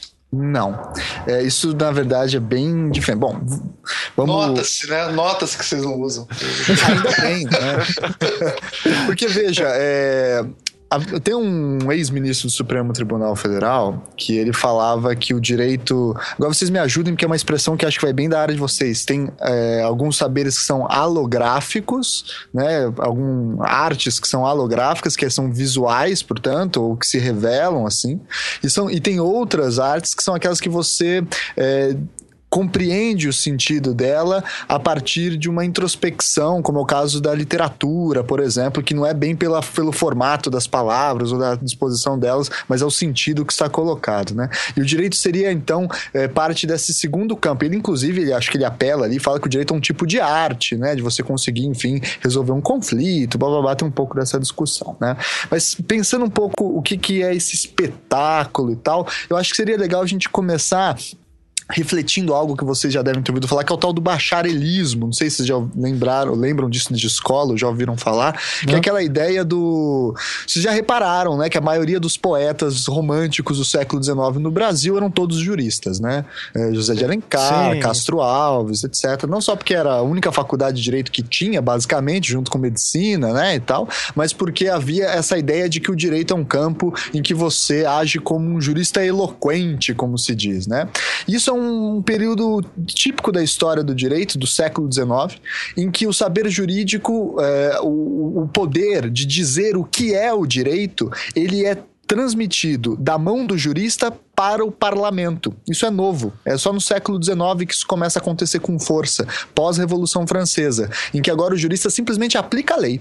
Né? Antes o jurista não, ele construía para cada caso concreto uma resposta específica a partir dos seus argumentos, babá, babá. Né? Até em termos aqui de história da arte é interessante ver é, os retratos, por exemplo, dos juristas do antigo regime e dos juristas depois da Revolução Francesa. No antigo regime eles são sempre representados em bibliotecas, com grandes livros, né, como grandes eruditos, etc. E depois do século XIX, os juristas são representados sempre sem nenhum livro e com as mãos em alguma posição que demonstra a capacidade de gesticular e tal. E aí vem essa ideia de que o bom advogado é aquele que fala bonito, né? Aí tá é, o tribunal do júri na nossa cabeça aí acho que é o grande é, exemplo, né, do, do que, que seria isso, né? Sim. É, mas essa ideia ela entra em franca decadência no final do século XIX, quando paulatinamente se afirma a ideia de que o que importa é o argumento que você traz no papel, no, nos autos, como se diz, né? E não simplesmente o jeito que você escreve ou coisa do tipo. Tem que ter as provas, tem as provas, tem o argumento correto, então se aplica a justiça nesse caso. Mas o que está acontecendo cada vez mais sobretudo agora com esse caso fica bastante visível, né? É, há um autor norte-americano, é, professor da Universidade de Nova York, chamado Richard Sherwin, e ele escreveu um importante livro lá pelo ido dos anos 2000 chamado When Law Goes Pop né? Pop de popular mesmo, né? Que é tentar entender o que, é esse fenômeno da, do impacto da, da, da comunicação, da publicidade, da propaganda e, eventualmente, do design no pensamento jurídico. E ele parte dessa reflexão do famoso caso do Colin Powell, né, o ex-ministro de defesa lá dos Estados Unidos. Uhum. É, quando ele justifica a invasão da guerra do Iraque em dois movimentos bizarros, né? Um deles era chacoalhando um vidrinho bem pequeno é, no meio de uma de um da ONU, se eu não me engano, né, de uma, de uma assembleia da ONU ou do Senado, não lembro exatamente, falando, olha, dentro desse pequenininho frasquinho existe antrax suficiente para exterminar não sei quantos Esse... milhões de habitantes, né? Era ótimo, foi ótimo. Cara, essas assembleias da ONU são é, o palco para coisas terríveis. O Netanyahu também usou um gráfico de uma bomba que é super comentado. A gente pode falar depois. Mas Exato. prossiga. Coloca o link. É. E ele também fez um, Aí vocês me corrijam as palavras técnicas. Não sei se era um PowerPoint, um Photoshop, sei lá. Ele fez uma imagem que mostrava a possibilidade de você colocar dentro de um caminhão, dentro de uma carreta de um caminhão, um esquema para você produzir armas de destruição em massa. né? Então ele falava assim: olha, na verdade vocês não acham, vão achar no Iraque uma facility, né? Uma como que é o nome? É um laboratório, né? Uhum. Específico que faça essas armas, mas vocês vão encontrar porque elas estão sempre em caminhões, em movimento para não deixar fiscalização, etc. Bababá. E aí ele trouxe essa imagem, né? Até mandei para vocês aí a imagem dessa ideia, então, de que você conseguiria guardar dentro de caminhões a produção. Bom, isso daí resultou na possibilidade dos Estados Unidos eh, invadir o Iraque, né? E não preciso contar muito a história que vem depois disso daí. O que acontece, né? né? E, enfim, tá aí o, o, papel do design. E dentro dessa ideia do, do pop law, né? Ou when law goes pop, né? Quando o direito se transforma em algo popular, a gente começa a ver isso cada vez mais em casos como do O.J. Simpson, né? Que agora tem até essa série boa aí que tá ganhando tudo no M, né? Por sinal. É, você tem no caso da Lava Jato, que é um outro exemplo bastante forte, né? O que, que acontece nessa questão, né? O grande problema é, é que quando você começa a partir da discussão jurídica tomar técnicas da publicidade, técnicas retóricas imagéticas, visuais, e foge, portanto, do texto, Foge, portanto, da argumentação retórica clássica, digamos assim, do demonstrar com provas, com rastros, com fios, etc., aonde você está querendo chegar e o porquê você está che querendo chegar, você começa a substituir o raciocínio jurídico, que é esse raciocínio de revelar o argumento, por um raciocínio associado associativo, de criar correlações, né? Ou de criar um storytelling. Abraço pro Ivan aí, que é essa ideia de você conseguir, então, a partir de um, um mecanismo de storytelling mesmo, em vez de pegar aquele que é um caso jurídico, que deveria ser julgado a partir de premissas jurídicas, você transforma aquilo num romance, né? Não é simplesmente o réu que matou a vítima, não. É o Joãozinho, que é um cara que fez isso e fez aquele outro, e que a mídia já viu e conhece, que matou o tal pessoa. É o caso do goleiro Bruno, tá aí um outro exemplo, né? Crime bárbaro. Mas se não fosse um goleiro do Flamengo, não ia ter todo esse impacto, provavelmente, né? Ah, aí... Inclusive, desculpa, só de interromper porque você falou de storytelling. Não sei se vocês viram na Globo, Globo News, os, as chamadas para cobertura da Lava Jato são como se fosse um seriado. Então, eles mostram como se fosse um seriado e fala começou a nova temporada. Da, é... Coisa exatamente Sim. de seriado. Sim, e isso fica cada vez mais forte. Você acaba reforçando estereótipos dentro dessa estrutura. Esse é um problema muito sério, né? Mas, ó, é, Tiago, desculpa te interromper, mas claro. quando você falou, texto, você só colocou assim que a informação tem que ser textual, aí eu fiquei um pouco confuso, assim, embora eu esteja concordando absolutamente com tudo que você está falando. E Às vezes é o meu fez. vocabulário que é muito caipira para falar com vocês, que tem esse vocabulário muito é... de design, mas. É... muito obrigado, fiquei. Isso aí foi retórica, advogado, professor. Não, com certeza. Isso daí... Não, eu uso é, retórica é... também, sou só um gráfico e tal. Também é, exatamente. Eu sou, eu sou é. só um gráfico. Sou um gráfico. O que, é que eu sei do mundo? Então, que que a minha pureza beleza. I'm just a caveman. O que, que eu sei do mundo moderno? Tá entendendo? Então, a, a, muito bom. Parabéns pelo uso retórico, funcionou bem comigo. É, mas o, o, é, o, uso textual talvez não seja o ponto principal aqui, né? Seja o problema factual. E lembrando que fotografias também são fatos e eles são pictóricos, não são textuais. Então, eu talvez falei, a questão não seja. Fotografias são fatos, aí você está entrando num terreno perigoso. É... Não, não, não. Eu tô falando. De, a característica que... inicial da fotografia que é uma percepção, né? Nem sempre não. a fotografia é um fato. Calma, antes da gente quebrar todas as barreiras da. Brincou com coisa séria. É, é, é, quebrar todas as barreiras linguísticas e tal. O texto e a, a, a imagem pictórica, elas são usadas como fatos. Melhor assim, Bárbara? Usadas é, como fatos. Usadas então, como elas são usadas como fatos. Se elas, são, se elas são de fato fatos, essa é uma discussão filosófica, tá? É muito mais ampla é, e que é relevante aqui, mas não era nesse ponto não, que eu estava. É...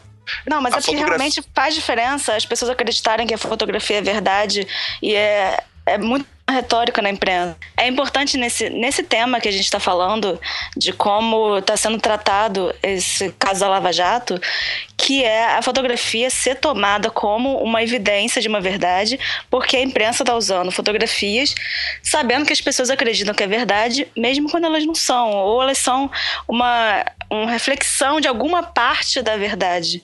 Então acho que é importante dizer que a imagem, mesmo fotográfica, nem sempre é verdade. Sim, sim. Depende do contexto. É o caso da, da, Dilma gritando gol e disseram que ela estava tendo uma crise de nervosa Histérica, é, até por ser Exatamente. mulher, né? Mulheres são histéricas, Isso. a Hillary Mulheres também. são histéricas. A Hillary comemorou, ela é histérica.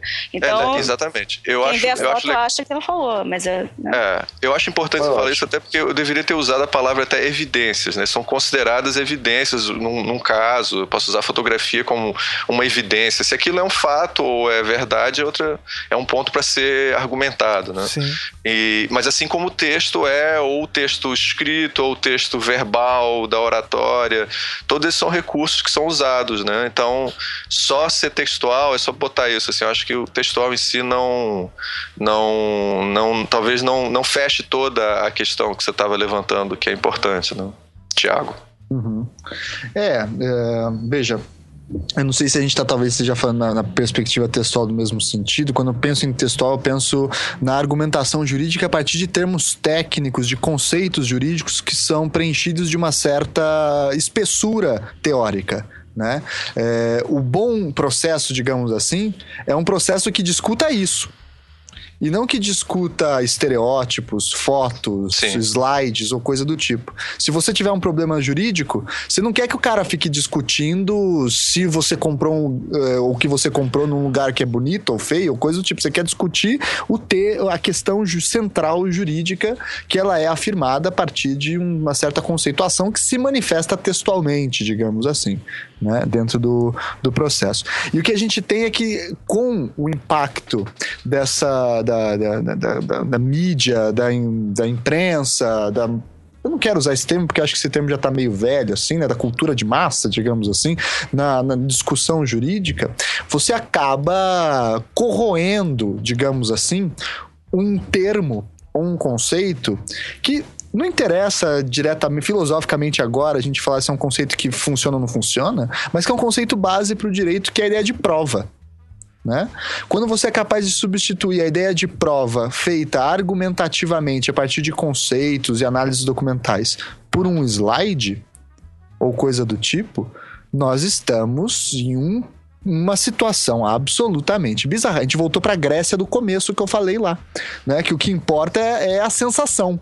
Será que você tá com a sensação que o cara é culpado ou você consegue ver argumentos e comprovações de que o cara é culpado? Você tem convicção que é culpado? Exato, né? Então é- essa é uma questão é, bem relevante nesse sentido, né? Então o que a gente vê no caso do da Lava Jato é um exemplo de pop law, né? De direito com o impacto da, das mídias. Veja.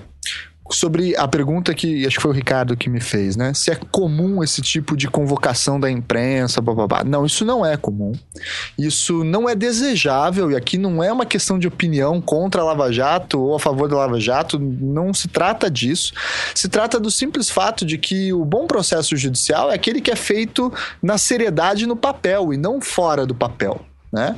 É, quando a gente tem esse tipo de convocação de imprensa, etc., nós estamos entrando num campo que tem uma certa história que começa lá nos anos 90, que é base, que é a típica história da tradição de direito penal que é seguida pelo Sérgio Moro e pelo pessoal da Lava Jato, que tem origem lá na, na Operação Manipulite, lá das mãos limpas da Itália Sim.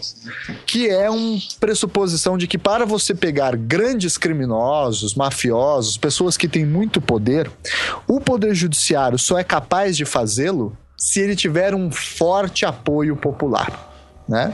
E para ter esse forte apoio popular, ele precisa recorrer a uma linguagem que atinja o público. Né, Imagina que bizarro, que boring se o Sérgio Moro escrevesse no jornal, simplesmente, o argumento jurídico técnico do que ele acha que tem que prender o cara ou não. Depende Né? Tudo- se ele fizesse um texto numa coluna, tipo Pondel, então Exato. Ia ser faz lá, ia, ia rolar. Mas, Rolar no Facebook, né? É, mas se fosse, imagine se fosse na linguagem jurídica, né? Que a É. gente fala de juridiquês como se fosse algo ruim. É muito ruim em vários pontos, porque afasta o público da discussão jurídica. Mas é importante em outros pontos para garantir a cientificidade, entre aspas, do direito. É, sim, né? é. Senão vale qualquer coisa. Senão é argumento contra argumento, a gente tá na barbárie. O direito é aquilo que faz a mediação entre argumentos, né? E que valida um e desvalida o outro. E aí o que, que a gente vai ter? Nesse caso específico, quando a gente chama essa eh, coleção de, eh, de imprensa, etc., essa coletiva de imprensa, desculpe, você tem aí uma tentativa de trazer o público para dentro da Operação Lava Jato, para dentro da discussão jurídica da Operação Lava Jato. Só que você faz isso com um público que não tem o domínio dos termos técnicos e que, sobretudo, não conhece os autos não conhece qual é a real discussão que está sendo posta ali. Né? É, porque uma coisa é o como se apresenta publicamente a discussão, outra coisa é o cerne da discussão no seu sentido jurídico, né? o debate jurídico. O direito ele é uma área que tem uma especificidade por causa disso, porque o direito é diferente de opinião. Não sei se eu estou me fazendo claro, né? Quando a gente mistura essas duas coisas, quando a gente quer a opinião pública ao nosso favor, só que essa opinião pública não tem os ferramentais suficientes para analisar se a operação está respeitando ou não os conceitos jurídicos e a própria lei, você cria um paradoxo, você cria uma situação é, complicada, né? E daí, nesse É. caso, ele tá, Ah, tava tentando utilizar uh, os slides ali, né, pra sensibilizar esse público, de certa forma. Não, mas, mas, mas, gente, é política, né? É um, foi um ato político aquilo ali, né? Eu, eu tenho, tenho um texto que eu acho. Esse cara até tá rolando no Facebook agora, mas tem um texto que eu li dele há muito tempo, há um tempo atrás, que é do Aldo Fornazieri. O, o Tiago deve conhecer, que é um sociólogo, que ele compara muito essa coisa dos. dos que ele, ele fala do. Acho que é procuradorismo, comparando com tenentismo, entendeu? Quer dizer, é uma classe que que, é, que tem uma certa elite intelectual, um certo, não intelectual, mas nesse sentido de ter uma certa ascendência, que está se, se colocando politicamente. Eu, eu, eu, não consigo ver isso de uma maneira diferente, cara. Eu, eu, eu não consigo encarar isso de uma maneira diferente. Eu entendeu? concordo contigo. É um, é um movimento tenentista, só que os tenentistas eram, sei lá, ateus, e esses caras são presbiterianos, sei lá, e, e conservadores e tal, de direita, mas é, é, é muito parecido com o movimento tenentista. É difícil não ver. Eu aconselho todo mundo a ler esse texto e ver. Inclusive, esse cara tá dando entrevista na Globo News agora. É, procura, a gente coloca os links, né? É muito parecido. Para quem gosta de história, que nem eu, assim, é muito difícil não, tratar, não traçar um paralelo, né? Sim, né, Thiago? É, sim, com certeza. Eu diria assim também um outro ponto que eu acho que é interessante aí, né? É, veja, eu acho que há uma implicação política bastante evidente na Operação Lava Jato, sobretudo nessa tentativa de trazer a opinião pública. Né? Porque se a gente pegar o conceito de política mais pobre, o conceito de política mais simples e mais é, originário que você tem, política é a capacidade de influenciar outra pessoa. Ponto final, né? Não. Política é você conseguir influenciar alguém, né? Na polis, simplesmente uhum. isso. E você e... conseguir agir, trazer a opinião pública para você, é política. Agora, não querendo é, ser é, positivista ou coisa do tipo, é preciso ver como que essa influência política contamina os autos, né? Como é que essa, esse impacto do público se transforma em argumentos jurídicos, porque é uma transição de linguagem aí, da linguagem política para a linguagem jurídica. Por exemplo, os slides não estão nas peças de ação da denúncia nesse sentido, com esse mesmo sentido. Podem até estar, eu não li aquela denúncia inteira de 200 páginas, podem até estar ali, né? Mas não tem aquele Ô, Thiago, a gente chamou nós... aqui a gente chamou contando que você tivesse lido, cara. Ficou combinado que você ler. Se tivesse escrito no você mínimo é um uma resenha. Aqui, gente, alguém uma leu? Resenha. Ninguém leu, nem os juízes vão ler. Pô, mas a gente chama um advogado para resolver esse problema pra gente. Tá? para vocês. Já, já, vamos conversar novamente sobre seus honorários. Com que... certeza. Alguém sabe... tem que ler, né? Porque design. Você sabe que eu tinha um conhecido. Design não sabe ler, cara. Eu tinha um conhecido que falava assim: olha que sacanagem, isso que faz a má fama do advogado, né? Que se o cliente não pagasse, ele ligava, ele chamava a polícia e mandava prender. Só que isso é impossível em direito, né? Mas um monte de gente pagava porque tinha medo, achava que advogado tinha poder de polícia mesmo. Podia. Mas assim, é, então essa transição da linguagem política para a linguagem jurídica é algo bastante interessante, porque ela não é uma transição direta. O promotor, procurador da República, ele não pode falar esses petistas corruptos como argumento jurídico. Uhum. Sim. Ele tem que trazer elementos. E general o máximo da corrupção, ele pode usar, não? Pois é, isso é absolutamente bizarro. É, é absolutamente bizarro. Mas, pô, dá uma chamada. dá uma chamada bacana pra. pra... Lorde Supremo da corrupção.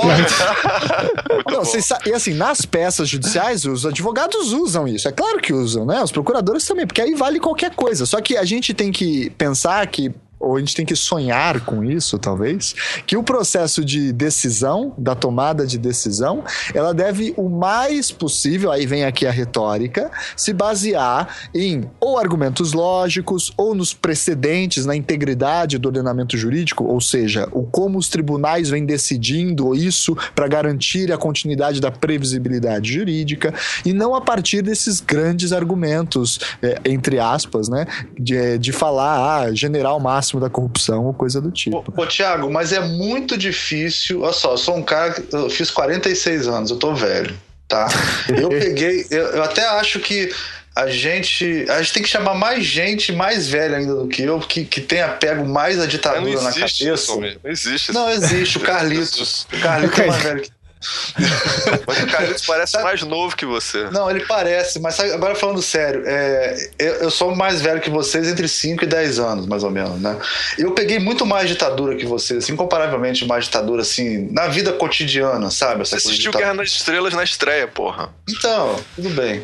Então, é, eu acho, assim, eu do alto dos meus 46 anos, vou te falar uma coisa essa, essa, essa, aquela, aquele espetáculo, aquela apresentação ali, é uma, foi uma, uma atitude política para é, desviar a atenção do movimento do Fora Temer e para prejudicar uma possível candidatura do Lula é, à presidência. Isso, cara, nos livros de história, daqui a 50 anos, vai ser isso que vai estar escrito. Entendeu? Inclusive, eu vou escrever isso também, porque eu sou professor de história.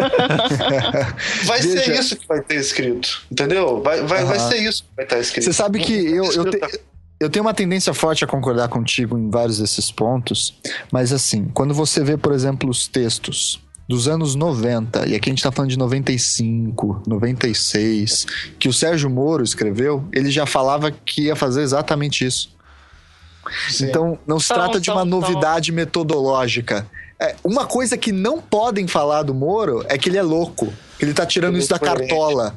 Né, que ele tá fazendo. Tá sendo oportunista. Né? Tá sendo oportunista. Porque não. Ele fala que vai fazer isso desde os anos 90. E ele Sim. faz isso desde os anos 90. Né? Então, o que acontece é que os caras deram azar de cair aqui na 13 terceira, acho, vara criminal é, não, da daí, Federal de é, Curitiba. O que se revela é colocar, é, saber que existe esse cara que tem esse pensamento e eles aparecer, figurar nesse cenário, né? Exato. Nessa, Exato. É que Não, é... e todo mundo acha que em Curitiba todo mundo é, é daquele jeito, viu? Vocês têm que tomar cuidado com isso. Daí, cara, isso é horrível. tá assim. prejudicando tá, o pra caceta. de vocês, viu? Ainda bem que eu Mas não eu sou vou te advogado. falar que o senso comum tá bem correto nesse ponto, viu? Eu que 90% é isso mesmo. então, como é desse jeito como mesmo. 90% dos curitibanos não são daqui, que nem eu e o Thiago, então É um tá tranquilo. Cara, mas você não acha que a gente tá. a gente- ó, uma coisa. do PDT não foi, não foi prefeito e governador durante anos aí, o Jaime Lerner.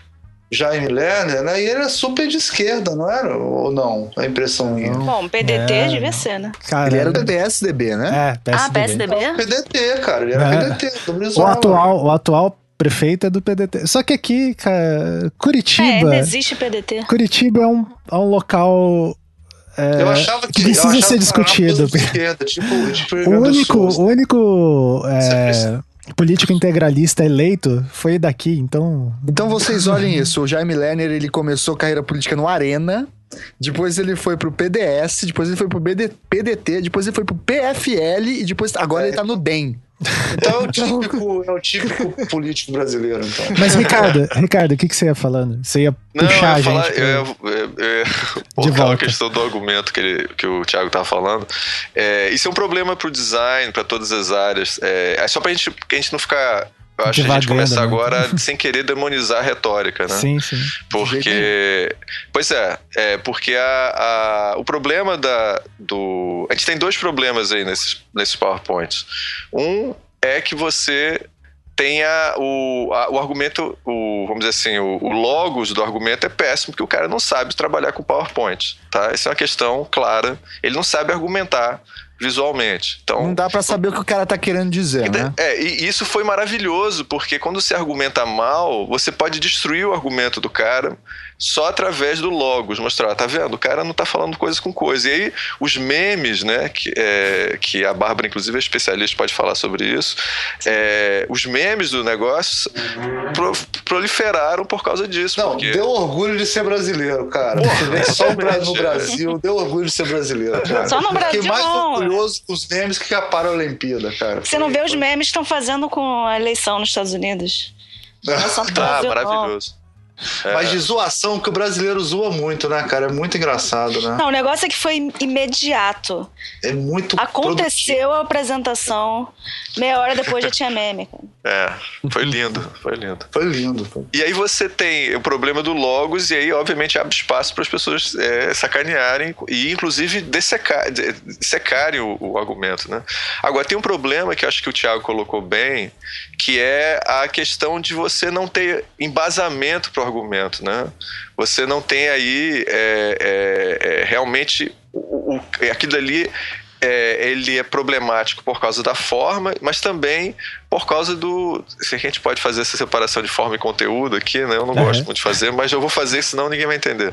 É, pelo próprio. O que, que ele está propondo ali? Ele não está propondo nada, ele está simplesmente atacando o, o Lula sem nenhuma pelo menos nos slides, tá certo? Não tem nenhum argumento ali que pode ser corroborado, né? Então isso é esse é o problema principal, quer dizer, do que ele está falando. Isso é, só para posso Fala. ser advogado de diabo um pouco que um amigo meu claro. que é um designer muito bom, Alexandre Van der Sande, ele fez um comentário que eu acho válido, que esse, principalmente aquele que é todo, tudo apontando para o Lula, Sim. né, que são vários, né, porque cada vez eles mostram uma palavra destacada, que aquilo é um ótimo resumo do que ele estava falando e que em muitas apresentações profissionais, digamos, quem sabe o que está fazendo, não conseguem fazer um resumo tão objetivo. E que, de certa forma, foi um resumo eficiente. Ele queria falar tudo que tem de ruim para falar do Lula num slide. O que, que vocês acham disso? Mas numa categoria só ficou muito esquisito, porque são não. coisas tipo assim, ó. Você botar a reação do Lula eu, junto da mesma categoria, dentro da bolinha. Sabe o que, que eu acho? Albin, ah. sabe o que eu acho, cara? A Bárbara tá certa. É esse é. o ponto. A Bárbara sempre tá certa. Não, isso é. Né? Não, isso é uma eu verdade absoluta. Eu não tô né? discutindo isso. Não, mas olha só, o ponto é o seguinte. A, Almeida já aprendeu. Exatamente. A Bárbara tá correta porque, e o amigo dela também, porque é o seguinte: o argumento é completamente absurdo, tá certo? Então o slide tem que ser absurdo também. Quer dizer, é, ele tá representando bem o que, que ele tava falando. Acho que isso daí. Agora, o slide é absurdo porque o argumento do, do, do advogado era absurdo, do, do, promotor era absurdo, né? Então é, ali não, não é inconsistente o que ele está fazendo. Agora, ele sem dúvida não é um, um, cara que sabe usar PowerPoint, isso daí não há dúvida nenhuma. Aliás, o sensacionalista estava propondo, né? Cursos de PowerPoint, PowerPoint. para todo É, eu, eu não digo nem só PowerPoint, mas assim, fundamentos de visualização é. em geral. Então, é até bom assim falar para um público estudante de design que gráfico de pizza é feito para comparar ângulos e áreas. A partir do momento que você distorce os ângulos e as áreas, ele está mentindo, ele não, não está mostrando nada. E se você for ver a apresentação toda, todos os slides, tem os 35 gráficos de pizza em tridimensionais. Então, é realmente fundamentos de design de informação que eles usaram completamente errado. São gráficos que não valem de nada. faz isso, pode contratar a gente que a gente isso. é só pagar que a gente faz. A gente é igual advogado. Paga a gente, a gente faz as coisas. Aliás, só o que a gente Fabiano, é mais barato. É, viu, Almir? O Fabiano, que é, que é sócio do, do Rafael, foi a primeira coisa que ele falou: olha. a, gente tá ofere... a gente se ofereceu aqui. Pô, vocês são de Curitiba, estão indo do lado, Sim, né? a gente falou.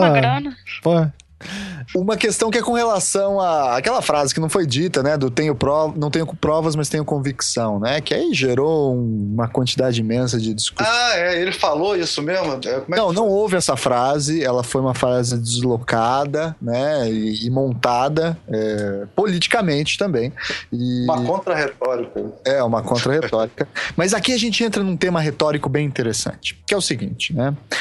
O que, que aconteceu aqui, um pouquinho de, de, de juridiquês chato, mas é bem simples e vai ser bem tranquilo. O que, que acontece? O Ministério Público Federal, que é quem fez aquela apresentação tudo, ele tem o dever legal de fazer as acusações, né? Vamos usar assim esse termo, né?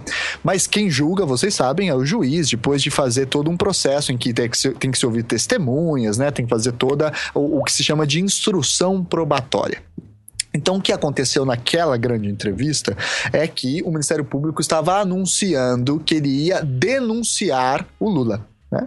E a denúncia é uma peça unilateral do Ministério Público, em que eles mandam para o juiz uh, essa peça falando: olha, eu consegui aqui levantar indícios suficientes de que houve um crime e de que possivelmente o autor pode ser esta pessoa se você, juiz, entender que eu estou correto com relação aos meus indícios, a gente pode aí então começar um processo. Né? Antes disso, não há processo. O processo começa depois que o juiz recebe essa denúncia e aceita essa denúncia. Mas qual que é o grande problema disso tudo? É que se você ler lá o Código de Processo Penal, e eu não recomendo isso a vocês, vocês vão encontrar o seguinte: que não há uma definição de quando o juiz deve receber a denúncia. O que você encontra é definições de quando o juiz não deve receber a denúncia. E olha só quais são as definições. Primeira, quando ela for manifestamente inepta. O que é inepta? É quando ela está totalmente fora da forma de uma petição judicial. Quando ela está em poesia, né? quando falta o nome da parte, quando falta coisas assim absolutamente básicas. Né? É, por exemplo, a data, a assinatura e, e o endereçamento. É, é, mandou para a pessoa errada, enfim. Por todas essas coisas você não deve receber a denúncia. Pô, eu posso usar isso com trabalho de aluno, cara? Com certeza. Fala que é inepto. Eu, então eu vou começar, tá, eu vou começar a usar isso né? amanhã. Xingamento, seu inepto. Como é que é, escreve? Deixa eu falar, falar de novo. Manifestamente o que que você falou? Inepta. Fala assim, ah, eu vou botar isso O Todos seu trabalho foi manifestamente inepto. Ele tá fora do prazo, ele tá fora da forma, o conteúdo não tem nada a ver com o que a gente tá falando. É uma ótimo, boa técnica. Ótimo. Aí eu posso dar zero, não preciso nem receber o trabalho. Ótimo. Exato. Quando a outra possibilidade é quando falta pressuposto processual ou condição para exercício da ação penal, né? Que aqui é um termo bem jurídico, né? Ou seja, o Ministério Público não é legítimo para fazer aquela ação, ou então o Ministério Público. Legítimo aqui é não no sentido de que. Eh, isso é importante, né? Legitimidade em direito não é a mesma coisa de legitimidade no sentido que a gente dá aqui, tá? No, na linguagem comum. Legitimidade é o seguinte: você, por exemplo, o Ministério Público Estadual do Paraná não pode processar alguém é, do Ceará que tá, cometeu um crime lá no Ceará, porque isso seria, no caso, é, não só é, fora da competência, etc., mas não há legitimidade para agir, ou então não é crime a, a, o ato, etc. Né? E por fim, e aí é o último caso em que o juiz não deve receber a denúncia, é quando falta justa causa para o exercício da ação penal. Olhem o termo aqui, né? Faltar justa causa para o exercício da ação penal. Né? Isso é o que nós chamamos em direito de cláusula aberta, porque não há uma definição precisa, rigorosa do que significa justa causa. E aí, essa ideia de justa causa se abre para o campo da retórica. Né? Aí aqui a gente está na argumentação, na, na tentativa de compreender. Veja, o Sérgio Moro ele recebeu a denúncia, não sem antes dizer que as provas são frágeis contra o Lula. Né? É importante se destacar isso. Mas que, e aqui é o momento em que os liberais deveriam gritar absolutamente, mas estão todos covardemente silenciosos, porque é o inimigo deles que está sendo processado e não eles, né?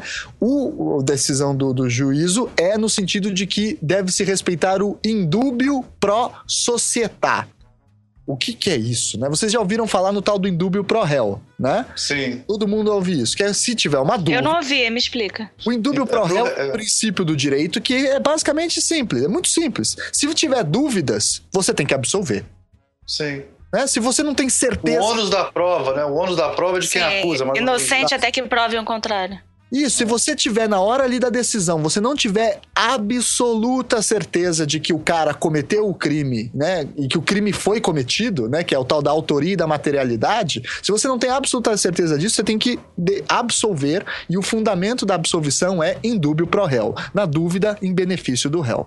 Mas qual foi a decisão nesse caso? Foi em dúvida em benefício da sociedade da coletiva. Mas existe isso? Existe Não, isso é um lugar é escrito isso da cabeça dele? Pernicioso, porque essa é uma invenção é, da doutrina que diz o seguinte: o indúbio pro réu, a decisão em favor do réu, ela só é exigível no caso da sentença de mérito. Aí aqui me desculpem ser chato, né? Mas o que, que é a sentença de mérito? É o momento final do processo. É só no momento em que o juiz tem que falar, é, realmente você foi culpado ou realmente você não foi culpado. É só nessa hora que o juiz precisa lançar mão e ser obrigado ou não a usar o indúbio pro réu.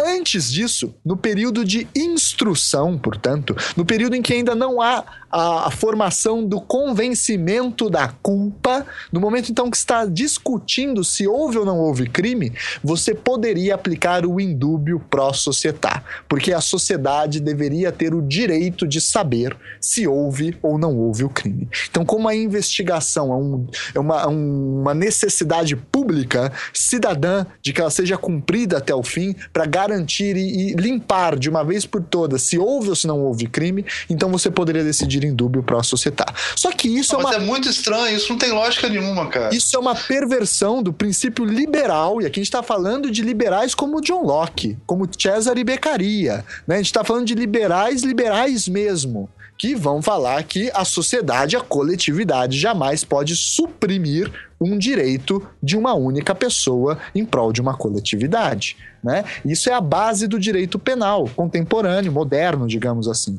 que é falar: olha, você não pode fazer qualquer coisa para condenar uma pessoa os direitos e as garantias individuais são intocáveis, né? Mas esse indúbio para a sociedade tá aí firme e forte. O grande fundamento. Não, mas, é... mas, o, mas não é. Quer dizer, mas o, é, é, a sociedade tem o direito de saber se o cara é culpado ou inocente, não foi isso que você falou? Não, a sociedade tem o direito de saber a ah. verdade real dos fatos. Esse seria o termo mais genérico. Ela tem o direito. Mas a, a, mas a verdade pode ser que a pessoa é inocente ou culpada. Exato. Ou ela tem o direito Sim, de. mas aí ele aceitou a denúncia pra, pra, pra descobrir. Ah, né? entendi. Exato. É, a sociedade é... teria o direito de que a investigação corresse. É mais ou menos isso, né? É muito, é muito é, no e, mínimo é esquisito. Né? E no momento da decisão final, depois que a investigação terminou, é que se aplicaria ou não o indúbio pro réu, né? Eu, na minha opinião, eu não sou criminalista, não manjo de direito penal, não me batam, né? Me parece isso também ser muito estranho, porque se trata de uma inversão dos pressupostos é, da, da própria lógica constitucional brasileira, né? A Constituição brasileira tem em vários dos seus pressupostos não só a presunção da inocência, né? Aí que é um, postulado muito forte do nosso direito, que vai falar lá no, no artigo 5 que ninguém poderá ser considerado culpado até o trânsito em julgado da sentença penal condenatória, e que deve se preservar, e isso é sobretudo, né, a honra e a imagem ou seja, quando em dúbio para societar você aceita que a investigação ocorra, Tá, a gente até consegue entender que é importante que as investigações ocorram, mas precisa ocorrer com televisão e tudo mais, e coletiva de imprensa, e, e, com setinhas apontando o nome do cara. Veja, eu não sou um admirador do Lula, antes que me acusem de petralice e tudo do tipo. Não sou um admirador do Lula, mas eu sou muito menos um admirador da deturpação das garantias processuais básicas do cidadão. Né? Então, isso me faz é, ficar ao lado do Lula nesse ponto é, com a questão jurídica, né? Não a questão política, não tenho nenhuma relação com ele ou coisa do tipo. Mas na questão jurídica, isso me parece ser muito estranho. Se o Bolsonaro tivesse na mesma situação, eu falaria a mesma coisa, antes que me acusem.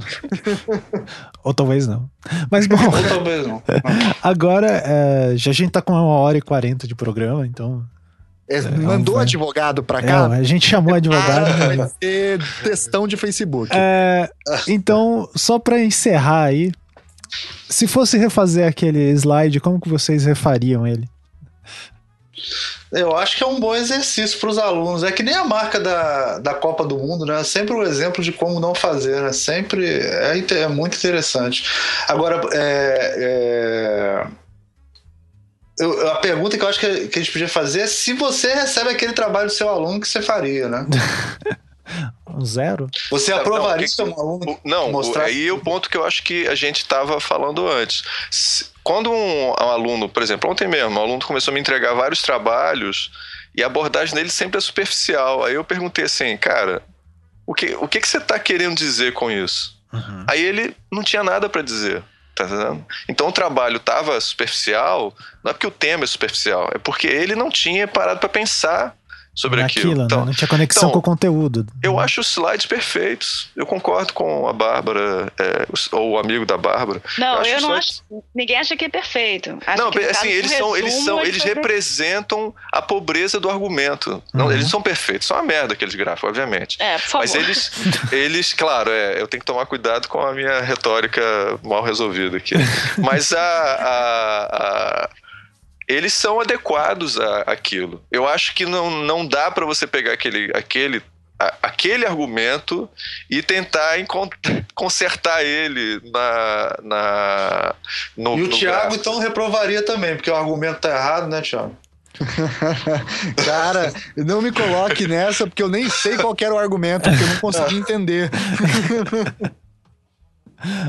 Tem que descobrir que argumento é esse para poder Pra reprovar. poder né? reprovar. Né? O que, que você Pô, quis então a gente dizer pode pedir pra, pra eles convocarem outra coletiva pra explicar de novo, pra explicar o slide, né? Bom, A gente não- será que eu- não rola a gente dar uma, uma rápida visita à capa do, do Lula na Veja, cara? ah, boa, manda aí. Sim, Pô, conta é, aí. Pois é, eu acho que a gente atacou o lado, é, o lado jurídico, agora a gente pode começar a atacar o problema jornalístico, né? É, Bárbara, o que, que você achou da capa recente da Veja, onde tem o Lula com a cabeça. Toda a capa é vermelha e o Lula tem a cabeça é, decepada, Uma É, imagem alto sangrando. contraste, né? alto contraste e É, ele sangrando. meio derretendo, né? Derretendo, Meio ou sangrando. sangrando, meio derretendo. Eu acho que o, o problema, enfim, né, que foi identificado que, antes de qualquer coisa, ser um plágio, né? Sim. Da capa da Newsweek com Gaddafi. que é do Já é? Endel, é, só para o pessoal saber, do Endel Rodrigues, que é um grande ilustrador da Time.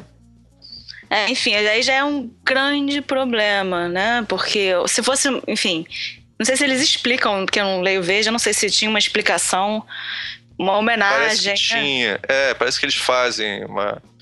é, eles fazem uma menção. deixar claro que não foram eles que tiveram a ideia.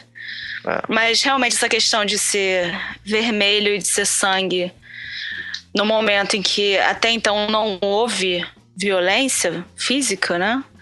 É uma incitação. É pelo menos um, um ensaio de uma incitação. No mínimo, uma relação perigosa, criar uma associação perigosa entre essa imagem dele e uma violência. Pois né? é, o, o, o Christian Cruz, viu, Bárbara, que é um, é um designer é tipógrafo de São Paulo, ele resolveu discutir essa polêmica no Facebook e ele classificou isso como se fosse a imagem clássica do ditador é, é, decapitado, né? Então ele estaria dizendo que o Lula eh, merece ser. Ele não diz isso, mas ele botando essa imagem parece que a Veja está dizendo: ah, a gente tem que cortar a cabeça desse, de- desse de- ditador. Tá igualando ele a- Tá ao incitando, né? Né? É, exatamente. É, isso eu acho ainda mais irresponsável, né? No contexto atual de ônibus exaltados e onde os argumentos lógicos estão passando longe de qualquer conversa.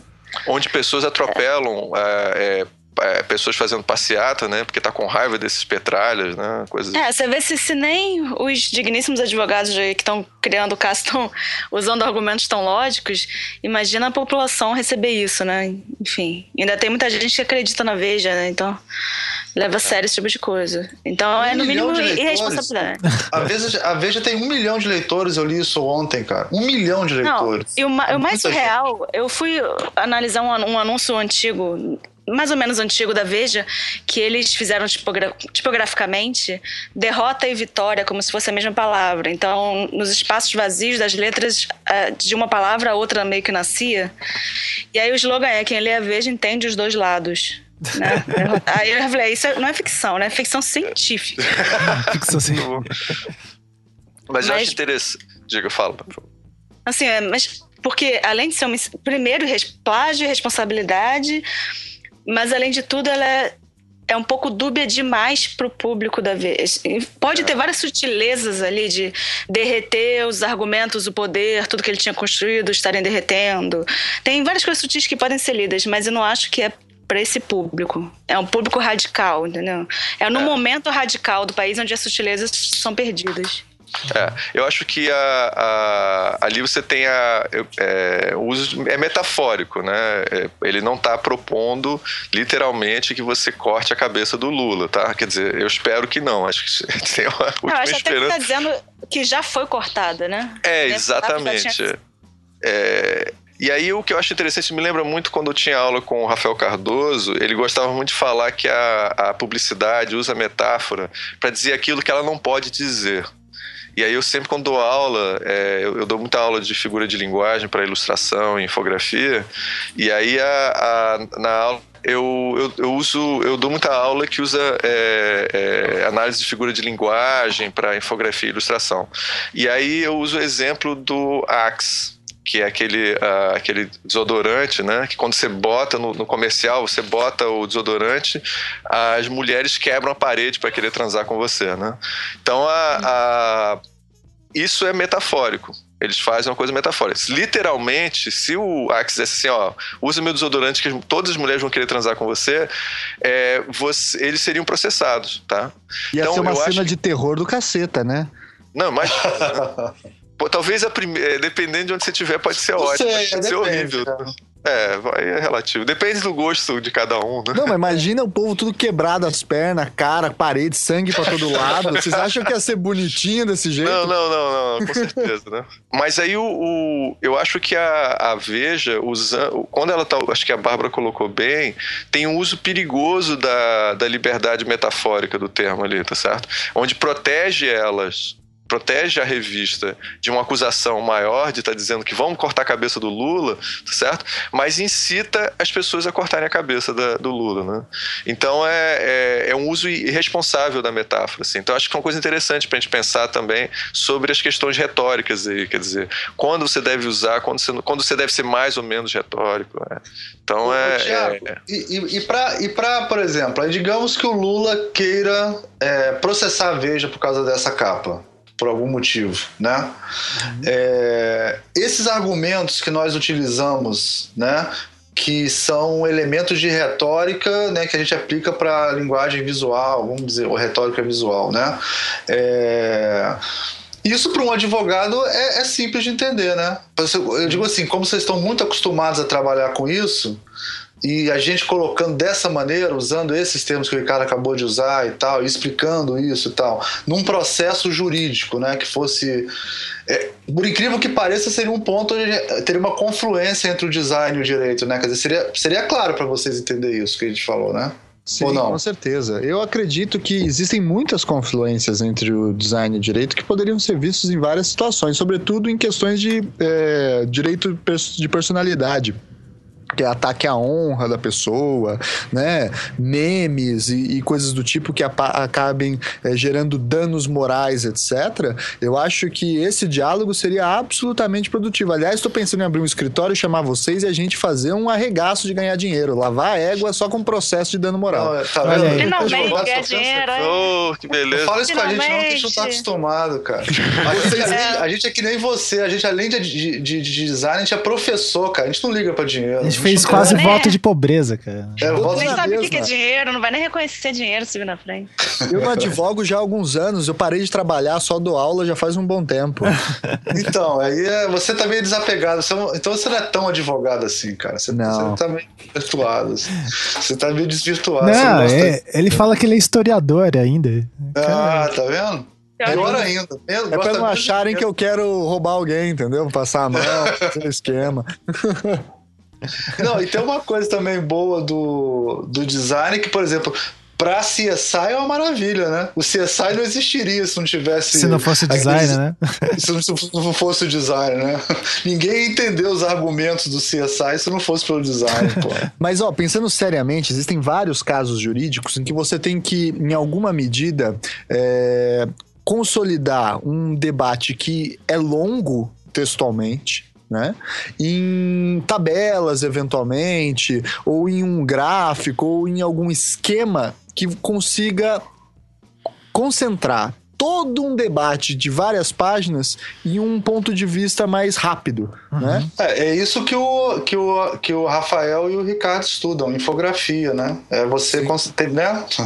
É, é, é, é. Só para deixar claro. É, Resumindo um pouco, né? Resumindo. É, é, mais, é mais complexo só do que a infografia, né? Sim, sim. Seria a infografia, os princípios da infografia, sim. Quer dizer, seria o uso de diagramas, de gráficos, de visualização de dados, de storytelling, visual, tudo isso seria o território que a gente Mas hoje em dia. O que ele falou, Ricardo, foi quase a tua definição de infografia jornalística. Era perfeito, mudar três perfeito. já dá. Não, eu, por exemplo, já. Eu, por exemplo. Vocês estão aceitando o currículo aí? É, aqui, ó. Tá, quando terminar, viu, Thiago, eu vou botar meu link para você. Tá? Não, mas ó, falando sério, se, se houvesse esse diálogo, eu acho que seria absolutamente rico. O problema é substituir a infografia pelo... pelo direito, entendeu? Pelo direito. Tem que ter as 40 páginas em que você longamente vai explicar através de termos jurídicos o que você está querendo dizer. Mas é claro que se um juiz que tem 6 mil processos na comarca dele, ele tem que decidir lendo todas as páginas com muita atenção, ainda mais se é uma questão muito rígida, muito dura. Quando eu falo coisa difícil, pessoal, imaginem coisa difícil mesmo, tipo progressão de carreira de servidor público na mudança de legislação de INSS com alteração da legislação e com gente que começou a trabalhar antes e gente que trabalhou depois da Constituição. Então, assim, você tem coisas que são absolutamente difíceis de começar a explicar sabe? Você não sabe nem por onde você começa a explicar o tamanho do pepino que você tem que apresentar para um juiz. E aquele juiz, ele só vai ter contato com o papel. Você não vai poder sentar com ele e explicar, olha, excelência, foi assim, assim, dar uma aula para ele sobre o seu caso, né? É, até existe essa possibilidade, mas isso não ocorre na maioria dos casos, né? Então, se houvesse essa possibilidade de aumentar esse diálogo entre o direito é, e a técnica processual e a infografia e o design, isso seria absolutamente rico e enriquecedor mesmo para os dois campos, eu acredito. Agora, sim, o cara sim. deve ter assessores, né? Eu, fico, eu fiquei vendo lá o Lewandowski lá naquela. No, no, na, no, no sei lá, golpe barra impeachment, né? E, e, você via que tinha uma loura ali atrás dele, tinha uns caras ali e tal, né? né, né. Você via claramente que, quer dizer, pelo menos me pareceu muito que os assessores devem fazer o trabalho brutal e devem já dar uma resumida para ele ou uma, ele não deve, será que ele lê tudo, cara? Não, ele lê tudo. Não, de jeito nenhum, veja. Eu, eu Talvez se aluno... tivesse um assessor que soubesse é, traduzir alguns desses conceitos em, em, uma coisa mais visual facilitasse o trabalho dele, né? Com certeza. Né? Com certeza seria um bom esquema, né? Assim, é, eu, eu fui aluno do, de um ministro do Supremo que, que tá aí, e ele tem uma equipe imensa, né? Até mandei a foto pra vocês terem uma ideia. Essa é a equipe do gabinete do cara, né? São várias e várias pessoas, porque são muitos processos e, na verdade, você tem que gerir uma equipe. O ministro não é o cara que lê, senta e toma a decisão sozinho. Na verdade, ele gere uma equipe equipe que segue certas matrizes teóricas que ele defende, e aí o negócio vai atuando como uma grande máquina. Né? É, você não tem condição humana de ler tudo. Essa é a verdade, né?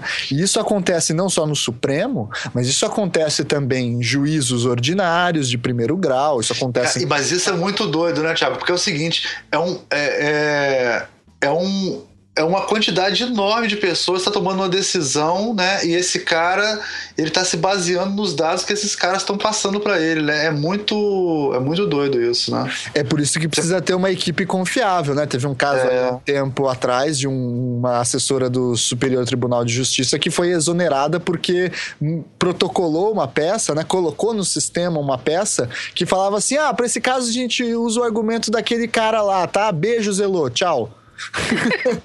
que sabe Entendi. de conversa. Cara, tem, tem aluno que escreve trabalho assim, cara, impressionante. Pois é, pois é. E aí acontece mesmo, cara. Isso acontece e é real. Assim, a gente tem essa ilusão eventualmente romântica de que não, o juiz vai ler a minha ação com calma, bababá. Cara, que doideira. Meu amigo, é estagiário, é assessor, é porque.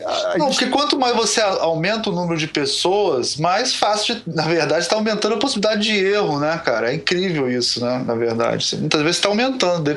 Quer dizer, não aumentando de, de maneira geral, mas certos tipos de equívocos, né, de, por exemplo, de ruído de comunicação, quanto mais emissores e receptores tiverem até chegar no cara final, a possibilidade de erro é maior, né? Por isso tem que ter essa rigidez da linguagem. Ah, Almir, né? Aristóteles não dizia que é, é, impossível ter uma democracia com mais de sei lá quantas mil pessoas, que era mais ou menos o tamanho de uma, de uma grande cidade na Grécia Antiga. É. Então, é, e sem claro. mulheres, sem escravos também, né? Tirava... e por isso que ele não era um grande fã da democracia, né? Exatamente, é. É. Beleza? Então, bom, Vamos indo para as considerações finais? Ou já foram as considerações? Temos um programa? Temos um programa? Acho que temos uns dois programas aqui. Bom, é... primeiro agradecer o Thiago por ter vindo aí conversado com a gente. Agradecer, mas onde é que eu mando o boleto? Não, é, é. Agradecer isso, advogado. Esse cara. é o jeitinho, assim. A gente tá vendo se consegue negociar essa participação. Ele vai te mandar prender. Eu vou pô. te prender, hein, cara. Acabei de abrir o, o, site do Banco do Brasil aqui. Qual é a sua conta? E olha que ele é do Paraná, viu? Eles, esses do Paraná são muito piores. Sim, de Curitiba é. ainda. Dá aula, faz igual dá aula na federal. de táxi, os motoristas de táxi. Ele já, ele já manda uma condução. Ele já tá escrevendo a tua condução coercitiva aí agora tá digitando agora com condução positiva. É igual os motoristas de táxi aqui em Curitiba, que quando veio o Uber e tal, ficou aquele quebra-pau generalizado, eles pegaram uma carreata imensa e foram lá falar com o Moro. Sim. Só que assim, é uma coisa que não tem absolutamente nada a ver. Nada a ver, né?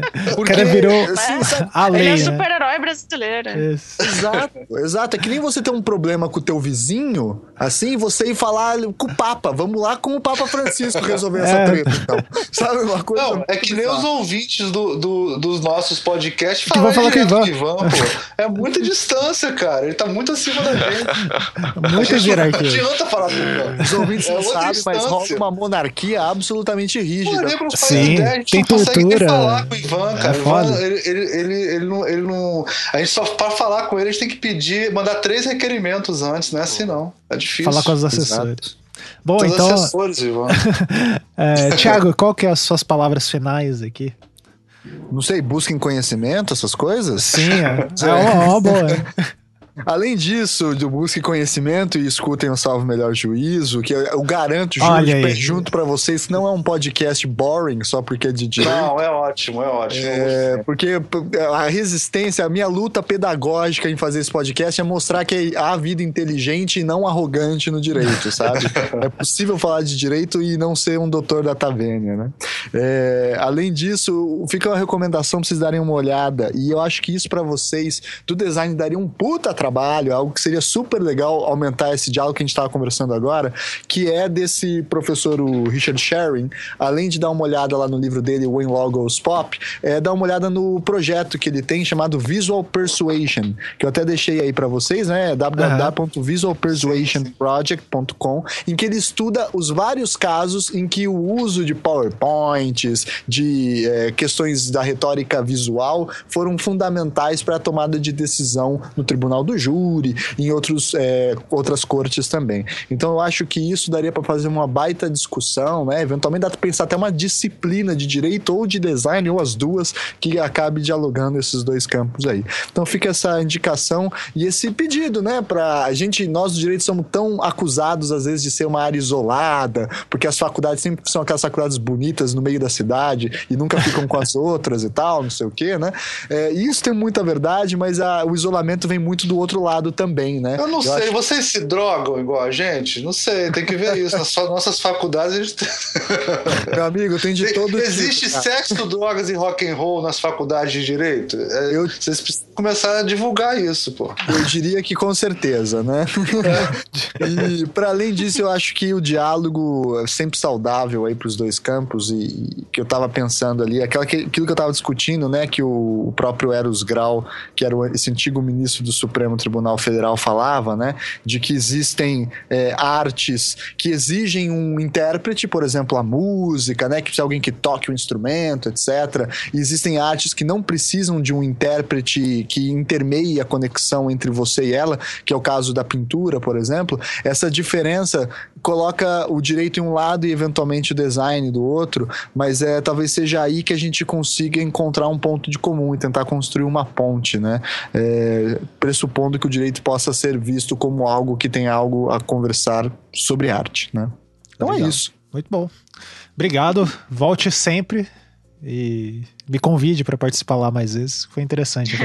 Com certeza. É, bom, Ricardo, dê suas considerações aí. É, primeiro agradecer ao Thiago, foi fantástica a sua participação aqui, Thiago. Muito obrigado. É, muito obrigado mesmo. E agradecer a, a Bárbara, que. Eu, vocês dois são já anticasters, né? Então, a Bárbara, você sabe que o programa da Bárbara é o nosso maior sucesso até Sim. hoje, que ela fez sobre Game, of, é, Game, of, Game of Thrones. É, bateu todo ah, o nosso Inclusive, é o melhor julgamento do Game of Thrones, né, cara? Já põe dois pra cair na porrada e resolve o problema, né? Exatamente. É o melhor sistema Olha legislativo só, de Não falamos de julgamento por combate, isso aí fica com o próximo programa. Isso, é. É, mas eu acho que a capa da Veja é uma alusão a isso, né? Que alguma hora vai ter o Moro contra o Lula. Ah, com certeza. Com sangue rolando vai ter. É. tipo guerra é. civil, Estou né? Perdão importante a gente mencionar é que o, o design de informação ele surgiu com a intenção de atender o serviço público, viu? Ele foi exatamente um design para resolver esses problemas que o Thiago mencionou agora no final, tá? Exatamente para poder vir e oferecer é, é, ferramentas de design, não tanto para jornalismo, essas coisas. Ele veio, é, essa concepção de design de informação de jornalismo veio muito depois. Inicialmente Sim. ele queria ajudar o serviço público a poder se comunicar melhor. Os ingleses têm uma preocupação muito grande de fugir de uma linguagem é, que seria quase incompreensível para o público geral. Eles têm leis, inclusive, ligadas a isso, têm projetos e tal. Sim. Então é interessante. A Inglaterra é um lugar que surge parte da teoria de design de informação que a gente conhece hoje em dia.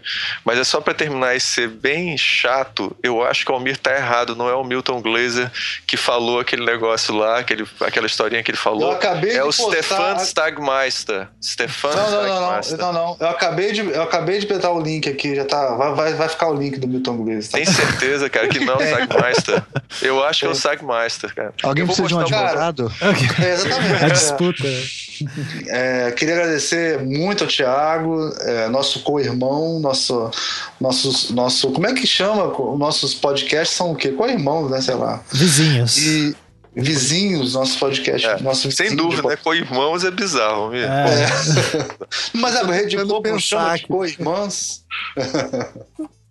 E agradecer a Bárbara, né? Foi ótima participação. Queria que a Bárbara participasse mais, mas como a gente está no final de doutorado, todo mundo está super sem tempo, né? Mas... Você parece, não gosta de mulher no podcast, não. Pô, não, fico morrendo de saudade de você. Por mim, você podia toda semana.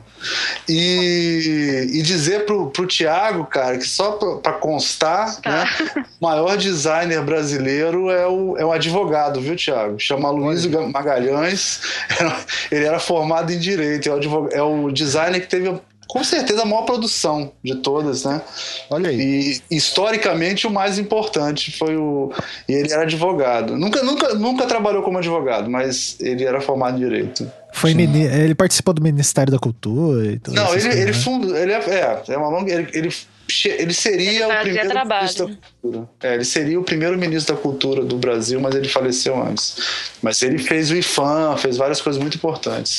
E era advogado. Talvez por isso ele conseguiu fazer tanta coisa, né? Exato, né? Pensar com os caras. É, porque no fim das contas, o, o direito que ele te consegue fornecer é a linguagem de Estado, né? Você conseguir transformar a tua ideia genial numa política pública. Isso não é tão simples, né? Isso Sim. precisa de domínio de uma série de técnicas, né?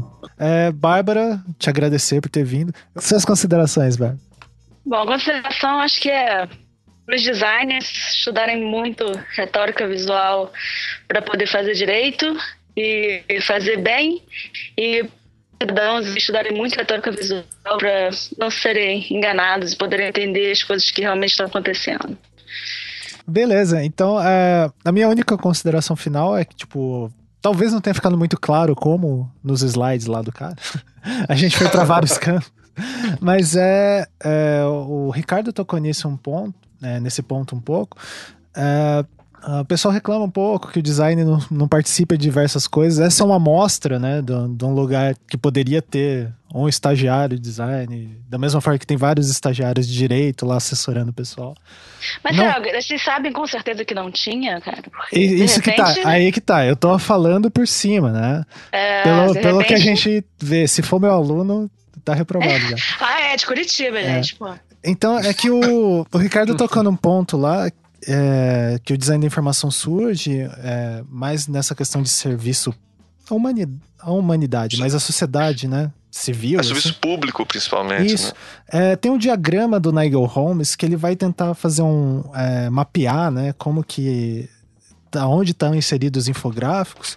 E é muito interessante que um dos campos que ele coloca vai ser as courtrooms, né? Ou então os diagramas uh, legais, que são muito usados nesse meio do direito e aqui, pelo menos com as pessoas que eu conheço, conversando com o Thiago já várias vezes, ele fala que tem esse campo de atuação, a gente não vê o design atuando, né? Então, é um já tem uma previsão disso e só falta a gente realmente mostrar o, só que só para só para concordar com você e, e, e, ter um argumento que vai ferrar com você, Rafael. É. Eu já eu já desenhei num, num, num, já fui o desenhista de um julgamento.